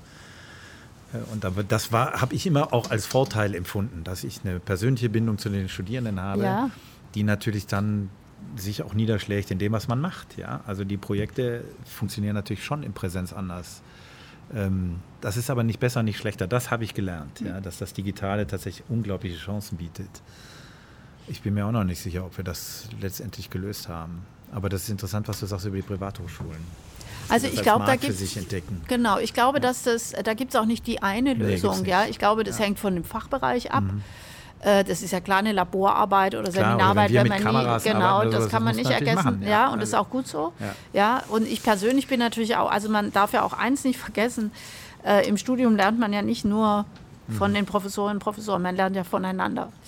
Äh, äh, wenn man, äh, das ist auch sowas, wenn man nachher zurückguckt, dass man einfach weiß, wie viel man von den Kommilitoninnen und Kommilitonen gelernt hat. Und wenn man die nicht mehr sieht, weil man daheim am Bildschirm sieht, dann fällt das auch total weg. Also wie, ich habe wahnsinnig viel dadurch gelernt, unglaublich viel verdanke ich all denen, die mit mir studiert haben. Und wir haben viel zusammen unternommen und Fachschaftsarbeit und Ausflüge und und was die Uni irgendwie nicht leisten konnte, haben wir es dann selber organisiert und haben gesagt, das müssen wir uns jetzt unbedingt mal angucken. Sie sind zusammen dahin gefahren. Äh, so, und haben, haben aneinander gelernt und voneinander gelernt. Und das halte ich immer noch für eine ganz, ganz, ganz große Qualität von Hochschule, äh, egal welcher Art. Und, äh, und auch darum geht es. Deswegen äh, würde ich immer dafür plädieren, äh, das nicht abzuschaffen durch das Digitale, aber genau zu überlegen, wo digitale Angebote sinnvoll sein kann. Aber die Gemeinschaft des Miteinander Studierens, äh, das ist schon ein hoher Wert, den darf man nicht so einfach aufgeben. Jetzt hast du ja die ähm, Studierneigung angesprochen. Das fand ich jetzt auch interessant, dass es viele junge Männer gibt, die vielleicht dann auch eine Ausbildung machen. Ähm, und da gibt es ja auch einen, ich hab, äh, empfinde das als sehr unangenehmen Wettbewerb zwischen äh, der dualen Ausbildung und dem Kampf um Studierende. Ich, ich spitze das jetzt mal zu. Ähm, Nehme ich das richtig wahr? Gibt es da so eine gerade ein bisschen Verschärfung der Kommunikation untereinander, weil einfach die Grundgesamtheit der Studierenden weniger wird und man versucht. Naja, die Grundgesamtheit der jungen Menschen. Also Genau. es ist ja natürlich, wir brauchen ja genauso auch Menschen, die in die Lehre gehen und in die duale Ausbildung gehen. Die Schwierigkeit ist eher, was passiert denn mit denen, die kein Abitur haben und eine Lehre machen wollen? Also wenn der Wettbewerb sich sozusagen total verlagert, Mhm. Verlagert. und man sagt jetzt irgendwie, man braucht jetzt schon das Abitur, um Schreiner zu werden. Äh, Ich habe ja auch eine Lehre gemacht, ja, nach Mhm. dem Abi und für mich war das das Allerbeste, was ich tun konnte. Aber ich habe dann noch studiert. Das heißt, ich habe am Ende dem Einzelhandel nur bedingt äh, an Wochenenden und langen Samstagen und Freitags, wenn ich halt gearbeitet habe, um mein Studium zu finanzieren, äh, war ich am Ende auch eine Arbeitskraft für den Einzelhandel. Ich, ähm, so, man muss das schon, äh, man muss sich das schon genau angucken. Ähm, und ich glaube, das eigentliche Problem, das wir haben, liegt bei, an, bei den anderen Schulabschlüssen und der Frage, wie kriegen wir die eigentlich in ein System der Ausbildung. Ja, Wer ein Abi hat, ist sowieso schon privilegiert und der wird sowieso seinen Weg gehen können. Ja, das ist Gesellschaft auch nicht der problematische Ja, Bereich, denke genau, ich. Mal, ja. Genau. Und da wird aber in meiner Wahrnehmung, korrigiere mich, in der Landespolitik sehr viel über Gymnasien geredet und sehr wenig über die anderen Schularten. Wir wollen das nicht. Also ich sage jetzt mal, das ist wirklich was, was uns, äh, das kann ich tatsächlich aus dem Nähkästchen plaudern sagen. Diese G8, G9-Diskussion, die wir gerade haben, die kann man führen. Ja, da, die kann man führen. Aber die Probleme in, im Bildungssystem haben wir woanders. Mhm. Also unsere Entscheidung ist eigentlich, den Schwerpunkt im Moment auf die Grundschule und die frühkindliche Erziehung zu legen, weil wir sehen, dass die Schere, die aufgeht, an der Stelle extrem aufgeht und weil wir auch durch die letzten Umfragen und Studien wissen, dass die viele Kinder in der vierten Klasse weder gut schreiben noch gut genug rechnen können, um eigentlich dann in den nächsten Schritt zu gehen. Und wenn die Grundlage nicht da ist, holt man das nie mehr ein. Ja, und wer nicht gut lesen kann, kann nachher auch die Matheaufgabe nicht gut lesen. Also es ist einfach eine, eine, eine Grundlage für alles und kann keine Sprache lernen und so weiter. Also man braucht das unbedingt. Und das ist eigentlich unser Fokus im Moment. Es ist eher sozusagen, dass wir über äh, Bürgerbeteiligungsverfahren und so weiter und Teile der Medien und so diese G8, G9-Diskussion so ein bisschen auf uns zukommt und wir uns der natürlich stellen müssen. Deswegen gibt es im Moment ein Bürgerverfahren dazu. Aber wir, und ich glaube, das kann ich auch für die Kultusministerin sagen, ähm, äh, wir diskutieren eigentlich was anderes und wir meinen eigentlich, dass es im Moment eine andere Problemstelle und Schwachstelle gibt, der wir uns zuwenden müssen. Mhm. Ja, weil das wird sich dann natürlich auch wieder ausbreiten. also beziehungsweise später in zehn Jahren ja. sind ja dann haben wir ein neues Problem. Genau. Wenn man nicht jetzt einen an, ansetzt, dann. Genau. Ja. ja, ich hatte in der Wahrnehmung tatsächlich schon das Gefühl, dass wir mal weiter waren. Also das Thema frühkindliche Bildung war äh, bei vielen Vorgängerregierungen eigentlich ziemlich präsent. Es wurde auch sehr viel gemacht. Das hat natürlich jetzt durch den Fachkräftemangel auch in dem Bereich hat sich das extrem zugespitzt. Also man kann ja gar nicht mehr über Frühpädagogik reden, wenn da keine Erzieherinnen ja. und Fachkräfte in den, in den Kitas ja, sind. Ja, das ist eigentlich eher das Problem. Das ist, wie gesagt, nicht so, dass wir das nicht sehen. Ich würde sogar sagen, politisch hat es an Brisanz gewonnen, dass wir mhm. eigentlich äh, sehen, dass dieses Thema äh, äh, gerade auch durch den Spracherwerb und so weiter, äh, dass das eine, Resant, also eine extrem wichtige Rolle spielt. Aber wir haben auch da tatsächlich das Personalproblem. Und ist es vielleicht auch so, dass äh, man, ich will das nicht pauschal unterstellen, aber dass das politisch kann man damit eigentlich keinen richtigen Blumenpott gewinnen. Mit der G8, G9-Diskussion vielleicht schon eher, weil man da ein Wählerklientel erreicht, das einen vielleicht dann potenziell wählt. Aber, aber andererseits äh, kann man zwar ein Wählerpotenzial erreichen, aber jetzt mit welcher These? Ja, die einen sind für G8 und die anderen sind für G9. Mhm. Also ich weiß es jetzt auch nicht so genau ob das wirklich, äh, das kann schon sein. Und wie gesagt, es ist jetzt tatsächlich so, dass wir einfach das Gefühl haben, die Debatte ist, ist so präsent, dass wir jetzt auch nicht sagen können, wir führen die nicht. Mhm. Äh, wir haben ja dieses Verfahren der Bürgerbeteiligung über Zufallsbürger, das hat jetzt gestartet letzte Woche zu dem Thema, ähm, äh, also noch vor der Sommerpause ähm, mit, äh, mit einer großen Gruppe und ist offenbar auch sehr, sehr gut gelaufen, weil an der Entscheidung hängt ja viel anderes dran. Also nicht nur sehr viel Geld und Raum und so weiter, sondern auch die Frage, wie zum Beispiel die beruflichen Gymnasien, die ja jetzt schon G9 machen. Mhm. Äh, oder die Gemeinschaftsschulen, die auch G9 machen. Es gibt ja viele Anbieter von G9. Was bedeutet das denn dann für die? Also das sind, ähm, äh, das, äh, das muss man sich einfach alles angucken und wir müssen die, eine Diskussion, die in der Gesellschaft so dringend geführt wird, die müssen wir aufnehmen. Aber wie gesagt, die Schwerpunktsetzungen im Kultusministerium sind im Moment andere und ich glaube, dass das richtig ist. Und ich habe es vorhin schon mal gesagt, ja, wir werden gewählt und wir werden eben auch abgewählt. Ähm, und, ähm, und manchmal ähm, braucht man einfach ein bisschen mehr Zeit oder eine Kontinuität für was, äh, um was zu erreichen. Aber das ist eben dann auch nicht, nicht immer möglich, die zu haben. Oder Ereignisse kommen dazwischen. Ich meine, wir hatten jetzt ja eine lange Zeit, das kann man nicht sagen, aber wir haben natürlich mit Dingen zu tun gehabt, wie einer Pandemie, wie einem mhm. Krieg, wie Energiemangel, womit niemand gerechnet ja. hat. Ähm, aber wir müssen das Thema Bildung und vor allen Dingen die frühkindliche Bildung, die Grundschulen äh, absolut stärken. Und äh, ich weiß äh, ganz, ganz sicher, dass das das vordringlichste Anliegen der Kultusministerin ist. Und es ist ja interessant, dass du jetzt sozusagen als Wissenschaftsministerin sind wir jetzt in einem Bereich angekommen, der äh, nicht dein Kernbereich eigentlich ist, aber über die Lehramtsausbildung übrigens natürlich schon, schon auch wieder, eine ziemlich, ja. ziemlich wichtige Rolle spielt. Was wiederum zeigt, dass du gezwungen bist, über den eigenen Tellerrand äh, im Prinzip hinauszugucken, oder? Das ist ja eine Fähigkeit, die muss man mitbringen, wenn man ein Ministeramt, ein Ministerinnenamt übernimmt. Naja, ich glaube vor allen Dingen meins, ja, weil Wissenschaft, Forschung und Kunst, also vor allen Dingen äh, Wissenschaft und Forschung sind eigentlich Querschnittsthemen. Mhm. Äh, das fällt mir immer wieder auf. Also wenn der Verkehrsminister Rat braucht, geht er an die Hochschulen. Wenn die Umweltministerin sich informieren will, was gerade in der Innovation läuft, geht sie in die Hochschulen. Wenn die Kultusministerin zum Lehramt Pläne macht, braucht sie uns dafür. Wenn, so, ich könnte jetzt alles durchgehen. Mhm. Es gibt keinen Fachbereich in der Landesregierung, der nicht verlinkt ist in, in, in Wissenschaft und Forschung. Und deswegen sind wir eigentlich ein Querschnittsbereich und gerade wir, sage ich mal, und gerade ich muss über den Tellerrand gucken und will das auch und finde es auch interessant und gut. Äh, das ist das, was wahnsinnig Spaß macht. Aber es bilden sich eigentlich alle Themen der Gesellschaft und der Politik in unserem Ministerium ab. Und das finde ich super spannend, ja. aber auch super herausfordernd, ja, oder? Das ist auch. Es also, wenn du hast es ja gerade gesprochen, Verkehrspolitik, das ist ja ein ein unendlicher äh, Diskussionsbereich mit tausend verschiedenen Aspekten. Wissenschaft, Wasserstoff hast du vorhin angesprochen. Ja. Weiß nicht was. Also du musst ja innerhalb von, weiß nicht, ein paar Tagen entscheidungsfähig sein. Äh, das beeindruckt mich schon. Wie machst du das ganz konkret? Also du hast, kriegst Vorlagen und so und viele Akten, weiß ich nicht. Ja. Aber dann kommt so ein Riesenthema Wasserstoff. Wie erarbeitest du dir das? Naja, ich sag mal so, ich muss ja nicht die, ich habe ja die Spezialisten. Ich muss ja nicht die Spezialistin sein, sondern im Prinzip sind die Professorinnen und Professoren die Spezialisten. Und, ähm, und die äh, äh, am Ende, das, was wir als Ministerium machen, ist den Rahmen setzen. Mhm. Äh, dafür äh, gibt es in aller Regel die Hochschulfinanzierungsvereinbarung. Das heißt, die Finanzierung der Hochschulen ist gesichert und darüber finanzieren die vor allen Dingen die Lehre, aber in Teilen auch die Forschung. Forschung funktioniert oft über Drittmittel und über Programmmittel.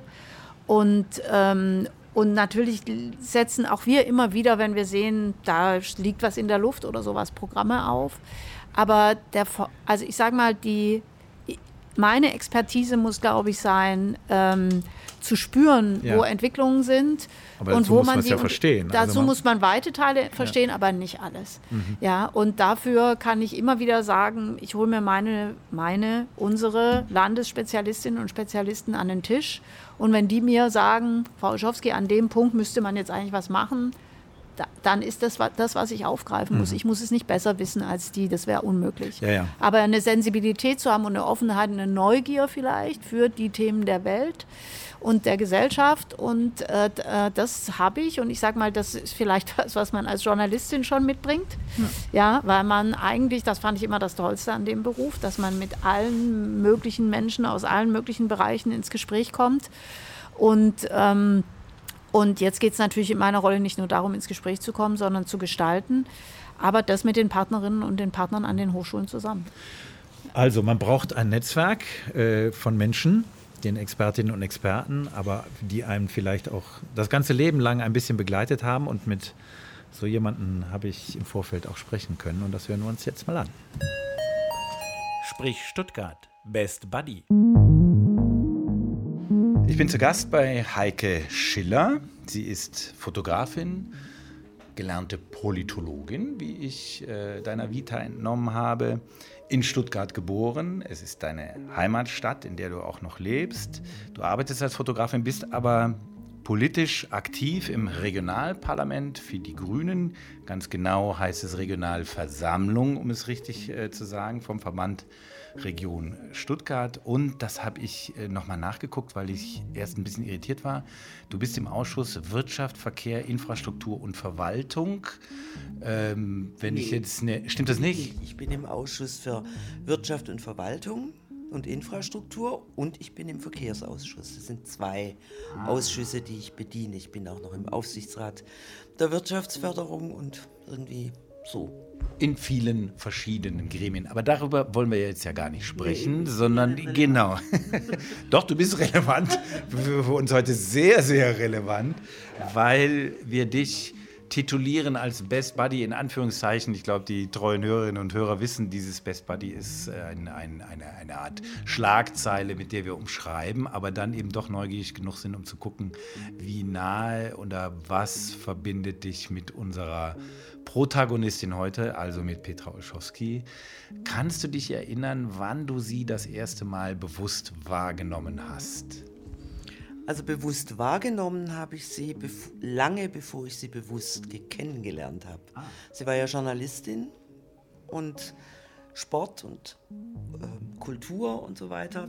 So genau weiß ich das nicht mehr, aber Petra Olschowski war eine Nummer in der Stadt. Und dann wo, kam, ging sie ja von der Stuttgarter Zeitung weg ähm, zum, zur Kunststiftung, ja. zur Kunststiftung Baden, Baden-Württemberg als Geschäftsführerin Und das war irgendwie, so die war, die, die war halt immer. Also die kannte man, ohne dass man sie kannte. Mhm. So. Andere kannten sie natürlich, aber ich nur den Namen und was sie tat, das hat man mitverfolgt und äh, gehörte zum Stuttgarter Alltag meiner Generation. Und dann irgendwann kreuzten sich aber die Wege. So kann man das sagen, ja. Weißt du noch, wann das war und wie das war? Das habe ich mir die letzten Tage überlegt, wann das war und wie das war. Ähm, aber da ich ja mit niemand drüber sprechen kann, kann ich auch niemand fragen, weil ja dann alle immer fragen, warum willst du das jetzt wissen? also ich meine, das war Anfang der Nullerjahre und ich meine, das war quasi auf der Gass. Also da ging sie mit dem Wolfgang spazieren und der hatte seine Wohnung oberhalb von unserem Büro hier im, im Heusteigviertel. Und ich glaube, die hat er sogar, die hat er immer noch als Arbeitswohnung. Ähm, und dabei sind wir einander begegnet und dann hat sich das entwickelt. Und wie hat sich das entwickelt? Du sagst es so, also klar, man läuft im Hausflur über den Weg, aber dann gibt es ja auch ein Interesse füreinander, aneinander. Wie hat sich das dann entwickelt? Das kann ich so genau nicht mehr sagen. Es ist einfach, ich glaube, es ist einfach passiert. Und es hat sich dann, also vielleicht kann man das so sagen, bei Kindern sagt man immer, da braucht man ein ganzes Dorf, damit die zu was werden.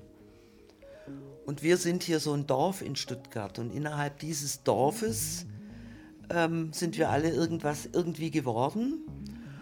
Und deswegen würde ich auch ähm, den Begriff des, des Best oder der Best Buddy, ähm, die Petra braucht, wie alle Menschen, eigentlich ein ganzes Dorf an, an Menschen um sie herum, die bestimmte Dinge befriedigen oder und denen sie sich geben kann, wie sie, wie sie ist, weil ähm, und ich glaube, daran liegt es ziemlich stark.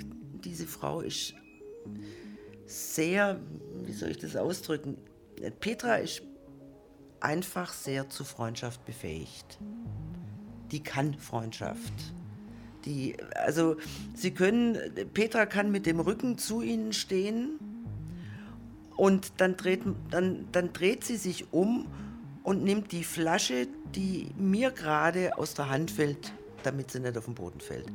Also sie hat eine hohe Sensibilität für alle Menschen um sie herum. Das ist für sie wahrscheinlich viel anstrengender oder vielleicht auch unanstrengend, weil sie halt so ist. Aber wenn jemand zur Freundschaft befähigt ist wie sie, dann hat sie das Dorf. Und ich bin Teil dieses Dorfes und ob und was ich äh, ihr geben kann, das muss selber fragen.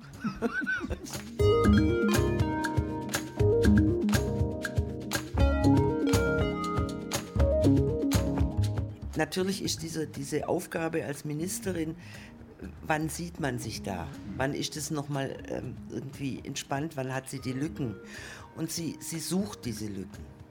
Also ich kann mich nicht erinnern, ihr eine Nachricht geschickt zu haben und nicht binnen einer Stunde zumindest die Antwort gekriegt zu haben, ich rufe dich morgen an oder heute Abend. Und, und ich kann mich darauf verlassen. Mhm. Und das, also Petra ist eine sehr verlässliche Freundin, ähm, die, egal was, was, sie, was sie an der Backe hat, also ich hatte vor zwei Jahren eine Operation am Knie und konnte natürlich nicht einkaufen gehen. Und dann geht sie am Samstag mit mir einkaufen. Schleppt, also ich kaufe ein und sie schleppt es nach Hause. Sie hat dann nicht viel Zeit, aber sie macht das. Und das ist, glaube ich, ähm, das, das, ähm, das ist eine herausragende Eigenschaft. Da zu sein, wenn man sie braucht. Ähm, und man muss selber gucken, dass man da ist, wenn sie einen vielleicht auch brauchen kann. Mhm. Und das ist äh, natürlich nicht immer einfach in, diesem, in, dieser, in dieser Gemengelage von Politik, Ministerium und diesem ganzen Wahnsinn einer Partei. Jetzt hat sie ja verschiedene Stationen absolviert. Wenn man von außen so drauf guckt, da denkt man, ja, ja, klar, alles selbstverständlich. Von der Kunststiftung zur Kunstakademie ins Ministerium, von der Staatssekretärin zur Ministerin, klar, die Powerfrau, die packt das alles. Habt ihr euch darüber ausgetauscht, immer wieder mal, ähm, was diese Schritte für sie bedeuten und mit welcher Haltung sie darauf zugeht? Also was das für sie bedeutet, das ist schon organisch gewachsen. Also sie hat mit der Kunststiftung, glaube ich, ihren Gesellenbrief abgelegt. Und dieser Gesellenbrief beinhaltet die Note 1 in Diplomatie, die Note 1 in Verhandlungsgeschick und die Note 1 in Auftreten. Darf ich, bevor du weitermachst, danach fragen, warum gerade bei der Kunststiftung so herausfordern? Also das, was du beschreibst, sind ja... Naja, sie musste ja in der Kunststiftung, musste sie ja ähm, mit der Politik geschirren. Und sie musste da sozusagen die ersten ähm, Schritte gehen im Verhandeln um Geld, im, im Verhandeln um, um was weiß ich. Wahrgenommen zu werden. Oder, ja, das musste ja, das musste ja machen. Ähm, und ich glaube, weil sie gespürt hat, dass sie das kann, hat sie dann den nächsten Schritt gewagt. Und ich glaube nicht, dass sie das alles einfach so auf sich zukommen lässt, sondern ist eine harte Arbeiterin. Die Petra arbeitet hart, ähm, aber, und das ist das, ist das was, was die Menschen ja spüren, ist bei sich. Also die Haltung, die sie in ihrer Arbeit ähm, zeigt, da ist natürlich, muss da auch ein bisschen Schauspiel dabei sein. Aber im Grunde ist sie, ist sie so, wie sie, wie, sie sich, wie sie sich gibt. Also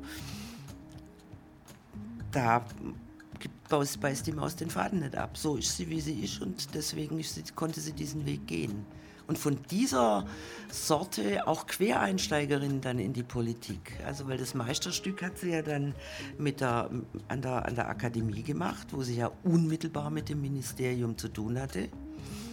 Ähm, was wahrscheinlich auch nicht immer ganz einfach war, weil Hochschulen wollen immer was und Ministerien sagen nö oder man muss das alles, alles verhandeln, vom, vom Neubau bis zu den Stellen und ich weiß nicht was alles. Ähm, ich glaube, da ist man dann auf sie aufmerksam geworden in der Politik. Und ich war irgendwie ziemlich früh, also ich, ich meine, dass ähm, wir Grünen mit Winfried Kretschmann 2011 an die Regierung kamen und ich fand, die Staatssekretärin in diesem Ministerium müsste Petra Olschowski heißen. Fünf Jahre später hat sie sich ähm, dahin gebeamt. Und das macht man auch nicht einfach so. Also von außen in ein, als Staatssekretärin zu reüssieren und diesen Job dann äh, sechs Jahre mit so einer Eleganz zu meistern, das muss man erst mal können. Der Vorteil, dass sie überhaupt in, die, in der Politik so reüssieren konnte, ist, glaube ich, dass sie immer auch ein politischer Kopf war, geblieben ist und ähm, weiter sein wird. Und ich glaube, das ist, also sie erspürt sozusagen, wo, wo es lang geht und sie ist ja nicht umsonst bei den Grünen gelandet. Also ähm, sie war, hat natürlich, also ansonsten kannst du das auch nicht machen. Also sie hat natürlich ähm, eine Affinität zu der grünen Politik und auch jenseits ihrer, ihres Faches ähm, die Affinität zu diesen, diesen Themen und lebt ja auch sozusagen äh, eigentlich grün. Und deswegen war das natürlich schwierig, sicher am Anfang, sich in diesen ganzen, also ich meine, die Vorstellung, ich bin da reingewachsen über die Jahrzehnte, aber die Vorstellung, du wirst angerufen aus dem Staatsministerium und 24 Stunden später wirst du gefragt, welchen Dienstwagen du haben möchtest. ähm, schon allein diese Frage, das, äh, und dann sitzt du da und dann muss das laufen. Und dann muss das laufen, da gibt es keinerlei Diskussion. Man kann sich in den ersten Monaten praktisch keine Fehltritte leisten. Jetzt ist sie so eine, die auch gar nicht in Fehltritt, also ich, ich wäre wahrscheinlich in, in jeden Fettnapf getappt. Aber die Petra, die hat nicht einen einzigen, es sei denn, man hat ihr einen hingelegt, für, für den sie nichts konnte.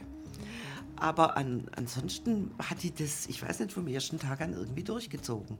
Und zwar so durchgezogen, dass die Kulturlandschaft in Baden-Württemberg eigentlich äh, für den Rest ihrer Zeit niemand anders mehr haben wollte. Und das muss ich erstmal hinbringen. Mhm. Also ich, ich bewundere das und zwar neidlos, weil ich, ich, also wenn ich mich da, nee, absolut ungeeignet. Und das ist der Punkt, dass sie an den, Punkt, an den Stellen, wo sie sich hinsetzt, sie kann es, weil sie es will. Und, ähm, und wenn man was will, dann steht man morgens um halb sechs auf. Und das tut sie. Politikern wird und Politikerinnen, die Erfolg haben, wird gesagt, sie gehen natürlich auch manchmal gnadenlos mit, dem, mit der Macht um und müssen das auch tun, äh, um sich zu behaupten. Äh, das ist jetzt mein Eindruck, das ist natürlich auch ein subjektiver, aber mich interessiert deiner. Dieses Gefühl habe ich bei Petra nie. Ich habe nicht das Gefühl, dass sie nach außen zumindest machtpolitisch agiert. Ähm, aber ohne geht es doch eigentlich gar nicht. Wo steht sie da? Das ist eine ganz schwierige Frage, die ich aber ganz leicht beantworten kann. Die Petra braucht keine Macht, weil sie machtvoll ist. Und diese Macht, dieses Machtvolle, das resultiert aus Persönlichkeit, aus Können und harter Arbeit.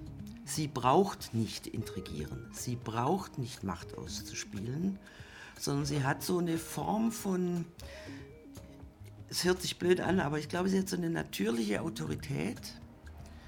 Wenn sie was sagt, dann ähm, wirkt es nicht nur so, als ob es ähm, substanziell durchdacht wäre, sondern nach meinem Eindruck ist das meiste substanziell durchdacht. Manches natürlich nicht, aber ich erlebe sie ja auch jenseits von diesen ähm, Themen, die das Ministerium, sie ist ja auch Wahlkreisabgeordnete, das heißt, sie muss sich um Dinge kümmern, wie zum Beispiel die Entwicklung des Stuttgarter Hafens.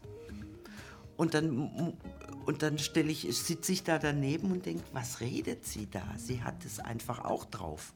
Die schafft sich das drauf und dann ähm, ist sie plötzlich Fachfrau für die Entwicklung des Stuttgarter Hafens und der Schleusen bis Heilbronn. Oder ähm, die Weinbauern, die ähm, hier über eine, eine Europa-Initiative feststellen, um Gottes Willen, wenn, die, wenn das die EU durchsetzt und umsetzt, dann müssen wir hier zumachen. Zu Recht übrigens, ähm, weil wir das einzige Land sind, in dem Weinbauern in Landschaftsschutz- und Naturschutzgebieten anbauen. Und dann, in dem Fall, habe ich zu ihr gesagt, Petra, da müssen wir uns kümmern. Und dann sagt sie, ja, dann kümmern wir uns. Und zehn Tage später saßen wir bei den Weinbauern und auch da saß sie und man hatte nicht nur das Gefühl, sondern sie hat sich da geschwind drauf geschafft. Und das vermittelt Vertrauen, das sie aber nicht enttäuscht. Und das bedeutet eine in einem hohen Maß Disziplin.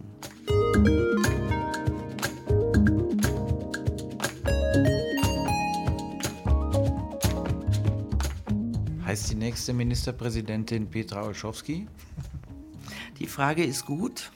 Ich sage mal, ich persönlich würde sie mit Ja beantworten wollen. Ob sie sie mit Ja beantworten will, weiß ich nicht. Ja, die Frage, die greife ich doch direkt auf. Wie sieht's aus? Heißt die nächste Ministerpräsidentin Petra Olschowski? Also, das ist im Moment überhaupt keine Diskussion. Insofern. Oh, doch. da haben wir anderes gehört. Erstmal äh, haben wir einen Ministerpräsidenten noch für drei Jahre und äh, man weiß ja, dass das Leben äh, viele Windungen und Wendungen gibt und es gibt äh, einige sehr, sehr äh, erfahrene und kluge Kollegen, ich sage jetzt extra mal Kollegen, aber auch Kolleginnen, die da im Gespräch sind und das wird sich alles zeigen. Ich glaube, dazu muss man jetzt keine Entscheidung fällen. Ja, wir wollten auch nur mal deine persönliche Sprechregelung erfahren, ja. die Heike Schiller herausprovoziert hat. naja, gut.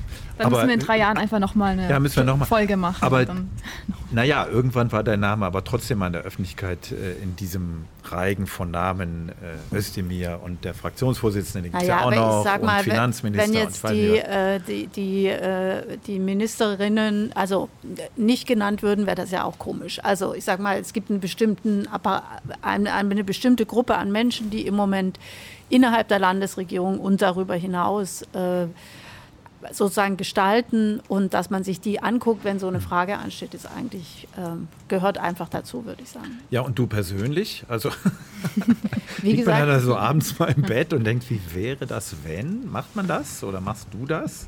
Nee, ich mache das eigentlich nicht, weil ich das, äh, das habe ich nie gemacht, sondern das mache mhm. ich zu dem Zeitpunkt, zu dem sich eine Frage stellt. Aber ich hätte mir, äh, wie ich vorhin schon sagte, auch bestimmte äh, berufliche Entwicklungen bei mir so nicht, nicht, vorstellen, vorstellen können. Ja. Und deswegen ja. weiß ich einfach, die Fragen kommen irgendwann, kommen welche, von denen man heute noch gar nicht weiß, welche die sein werden. Und das macht keinen Sinn, sich vorher damit auseinanderzusetzen. Mhm. Schritt für Schritt. Schritt für Schritt, genau. Ja, gut. Haben wir das jetzt auch? Haben wir das jetzt auch? Wollen wir nochmal? Genau. Ja, sollen wir wieder in die Niederungen der, na, Niederungen sind das ja nicht, weil wir da so vorhin ähm, drüber weggegangen sind, denn das heißt ja äh, Ministerin für Wissenschaft und Kunst. Mhm. Und in Stuttgart haben wir ja viel, viel Kunst äh, und auch viele Museen und auch viele Baustellen im wahrsten Sinne des Wortes, die sich da ergeben. Und das ist ganz schön, weil ich das jetzt aktuell konnten wir das ja nachlesen. Das Lindenmuseum mhm. äh, habt ihr eine Überlegung, die vorher so keiner auf dem Schirm, jedenfalls in der mhm. Öffentlichkeit, das so nicht auf, auf dem, dem, Schirm war. Und das fand ich eigentlich ganz interessant. Wie kommt jetzt sowas zum Beispiel zustande? Also es war ja immer, wenn ich es richtig wiedergebe, äh, war klar, das Lindenmuseum braucht eigentlich äh, mehr Platz. Ähm, Ines de Castro, Grüße gehen raus, wie man so schön sagt, ja auch hier im Podcast schon gewesen und hat ja auch damals beschrieben, warum sie eben nicht nach Berlin ist, sondern hier bleiben wollte. Auch weil vielleicht äh, mal ein Neubau kommt oder ein größeres Gebäude. So, und das war der Stand und dann hat man lange nichts gehört und auf einmal ist dann so ein Vorschlag da. Wie, wie ist das jetzt entstanden? Naja, es ist, äh, es ist klar, das Lindenmuseum braucht äh, andere Räumlichkeiten, um sich nicht nur weiterentwickeln zu können, sondern der Bestand ist einfach nicht mehr tragbar. Und wir haben jetzt über viele Jahre hinweg einen günstigen oder den richtigen Bauplatz mhm. gesucht. Äh, und es war klar, war ja Stuttgart 21 ja. Gelände, aber das hat sich dann wieder verzögert mhm. und dann wusste man nicht genau wann und dann wusste man nicht genau welches und dann hat die Stadt die nächsten Prüfaufträge für Stadtentwicklungen rausgegeben und es gab einfach eine große Unsicherheit. Und es gab einfach einen Zeitpunkt, wo ich gedacht habe, wir müssen uns unabhängig von dem Stuttgart 21 Gelände machen, mhm. weil zu viele Fragezeichen da dran sind. Und äh, habe mir dann einfach den Standort nochmal angeguckt. Und man hatte damals, also schon vor, ich kann jetzt, ich kann es nicht mehr genau sagen, aber ich würde jetzt so vom Gefühl her sagen, 15, 20 Jahren, eine Machbarkeitsstudie im Bestand gemacht und hat dann entschieden, das ist zu teuer und außerdem nicht möglich, mit Denkmalschutz und so weiter in dem Gebäude genug Veränderungspotenzial und Platz hinzukriegen. Und dann wird es auch noch sehr teuer. Und äh, die Zeiten verändern sich natürlich aber und ich habe äh, einfach nochmal überlegt und das werden sicherlich jetzt auch Themen sein, die man nochmal ansprechen muss, aber erste Gespräche mal mit Denkmalschutz geführt, Gespräche mit der Uni Stuttgart, die gegen, auf der gegenüberliegenden Seite den Parkplatz hat geführt, mit der Stadt gesprochen, was sie insgesamt für die Straße und auch für, den, für die Kreuzung, die ja da an dem Klinikum Stuttgart ist, für Pläne haben. Und dann stellt sich heraus, die Straßen sollen verschmälert werden, es soll einen Kreisverkehr geben. Mhm. Damit verändert sich die Platzsituation. Und über die letzten Monate, äh, muss ich sagen, habe ich einfach gedacht, vielleicht ist das doch das richtige Entwicklungspotenzial und wir haben es selber in der Hand. Ja, wir müssen nicht warten, bis irgendwas mhm. gebaut ist, um dann zu wissen, ob da ein Platz ist, sondern wir können das angehen. Ich habe mit dem Finanzministerium gesprochen. Das Finanzministerium präferiert sowieso Sanierung vor Neubau und, äh, und habe mit der Stadt gesprochen, mit äh, Bürgermeister Mayer und dann auch mit dem Oberbürgermeister. Und wir haben uns da immer weiter angenähert und haben jetzt dem Verwaltungsrat den Auftrag gegeben, das zu prüfen. Das ist jetzt nicht schon, nicht schon die Entscheidung, aber es ist jetzt zumindest ein, eine Option, wo man sagen kann, das haben wir äh, in der Hand, wir können das jetzt angehen und ich gehe jetzt äh, mal davon aus, der Verwaltungsrat wird vielleicht bis zum Ende des Jahres oder so prüfen äh, ähm, äh, und vielleicht wird es auch noch ein bisschen länger dauern und dann wird man da eine politische Entscheidung fällen. Ähm, aber ich glaube, äh, auch vor dem Hintergrund, was ich vorhin gesagt habe, Campus der Uni in der Stadtmitte, mhm. die neue DHBW, da ergibt sich so eine Linie eigentlich durch, die, durch den Stadtgarten hinten zur DHBW, der führt direkt am Lindenmuseum vorbei. Also der Standort kann einfach auch in den nächsten Jahren attraktiver werden. Deswegen glaube ich eigentlich, dass es eine gute Lösung ist. Mhm. Und es ist relativ äh, einfach in Anführungszeichen. Also da soll ein Büro auf dem Parkplatz sollen. Ich habe diesen Parkplatz gar nicht wahrgenommen. Das fand ich dann auch wieder so interessant. Ja, Man fährt da immer lang. Vorbei, doch. Ja, und das ist, und auf einmal sieht man den ja, dann. Ja, und da ist auch, da plant die Uni ja. auch keine Gebäude oder ja. sowas. Das ist auch tatsächlich so. Und, äh, und wie, wird, wie man das dann aufteilt, mhm. Ob man auf der gegenüberliegenden Seite in Anführungszeichen nur Büros macht mhm. oder vielleicht auch einen Ausstellungsraum mit Büros und die Sammlung dann im Altbau und den müsste man natürlich entkernen und mhm. so weiter. Also da gäbe es schon auch massivere Veränderungen, das muss man sich jetzt angucken. Dann die Platzgestaltung, dann wie kommt man über die Straße. Aber wir haben andere Standorte von Museen auch, die, die durch eine Straße Straße getrennt sind und wo es zwei Gebäudeteile mhm. gibt. Äh, dann ist das Thema Gastronomie wird eine Rolle spielen. Das kann, davon kann aber wiederum der Unicampus auch profitieren. Also mein Gefühl ist, wir haben die Unibibliothek, die wird ja jetzt mhm. saniert. Auch das kann vielleicht ein gutes Pendant sein zur Bibliothek, das Lindenmuseum. Also wir haben eigentlich eine Menge Anknüpfungspunkte. Und, und wenn man das mal, wir haben das Literaturhaus in mhm. unmittelbarer Nähe, das ja auch viel zum Thema äh, Kolonialismus macht und so. Also wir hätten Partnereinrichtungen, die direkt fußläufig sind. Ähm, und äh, deswegen, ich bin eigentlich sehr davon überzeugt, dass das eine gute Lösung ist. Ja, da könnte man so kombinieren, wirklich. Dass das ja auch ja. der Wunsch ist eigentlich, dass ja. in Stuttgart verschiedene Bereiche so zusammen, die ja eh eigentlich mhm. zusammengehören irgendwo. Genau, und wir haben ja ein äh, großes Kulturquartier in der Stadtmitte rund um den Schlossplatz mit Einrichtungen und dann würde sich da vielleicht mit der Liederhalle, mit dem Literaturhaus, mit dem Lindenmuseum, den Unis einfach nochmal ein anderes Wissenschafts- und Kulturquartier ergeben äh, und die ähm, und das wird jetzt die Möglichkeit sein, die man prüfen muss und dann muss man das gestalten und machen. Ja. Und es ist natürlich auch eine Stärkung des Museums und du hast den Kolonialismus ja angesprochen. Das ist ja auch ein großes Thema, was Ines de Castro ja sehr aktiv und sehr innovativ, jedenfalls in meiner Wahrnehmung, ja. aufgreift. Ähm, die Benin-Bronzen stehen ja immer so ein bisschen dafür. Äh, das ist ein starkes Thema auch für dich schon immer gewesen. Ähm, Warum ist das für dich so ein starkes Thema? Ja, für mich ist es wirklich ein wichtiges Thema, weil wir, äh, ähm, weil wir die Frage, wie, wie Kultur Verantwortung übernimmt, Ausdruck mhm. ist von gesellschaftlichem Handeln und Denken, stellt sich ja auf unterschiedlichen Ebenen. Und das eine betrifft natürlich die Kunst, die heute entsteht. Das andere ist die Frage, wie gehen wir mit der Geschichte um? Wir haben vorhin schon mal kurz darüber gesprochen, weil Studiengänge. Also die Frage, was machen wir mit unserer Vergangenheit? Wie stellen wir uns dazu? Und so wie wir im, in der Frage von NS-Raubgut einfach äh, immer wieder die, die Entscheidungen haben, dass auch wertvolle und wichtige Bilder aus Museumssammlungen zurückgehen in Privatbesitz, weil sie einfach damals entwendet wurden, so stellt sich das im Kolonialismus auch. Und ich glaube, dass wir die Aufgabe der Aufarbeitung unserer kolonialen Vergangenheit, da sind wir ja ganz am Anfang. Mhm. Äh, gesellschaftlich ist das ja noch gar nicht ganz verankert. Es hat aber viel mit dem zu tun, wie wir heute ähm, Interkulturalität, transkulturelle Zusammenarbeit, Migration, äh, gesellschaftliche Vielfalt denken. Und deswegen glaube ich, das zu verstehen und da auch die Verantwortung wahrzunehmen. Und dazu gehört eben auch die Rückgabe von Kulturgut, das damals unrechtmäßig zu uns gekommen ist äh, und gestohlen wurde und geraubt wurde und wofür Menschen ermordet wurden. Ähm, diese Rückgaben sind eigentlich die Basis dafür, dass wir unsere eigene kulturelle, äh, koloniale Geschichte aufarbeiten und äh, daraus auch lernen für das Zusammenleben und Zusammenarbeiten heute. Ist da vielleicht sogar gut, es gibt ja immer so ein bisschen auch die Kontroverse oder die andere Stimmen, die sagen, ja, wenn wir es zurückgeben, dann muss es auf jeden Fall in ein Museum oder an irgendwelche Bedingungen. Oder auch, ja, die andere Stimme, ist es vielleicht gerade wichtig, dass darüber diskutiert wird, dass so ein, so ein Akt das eben auch in den Vordergrund stellt.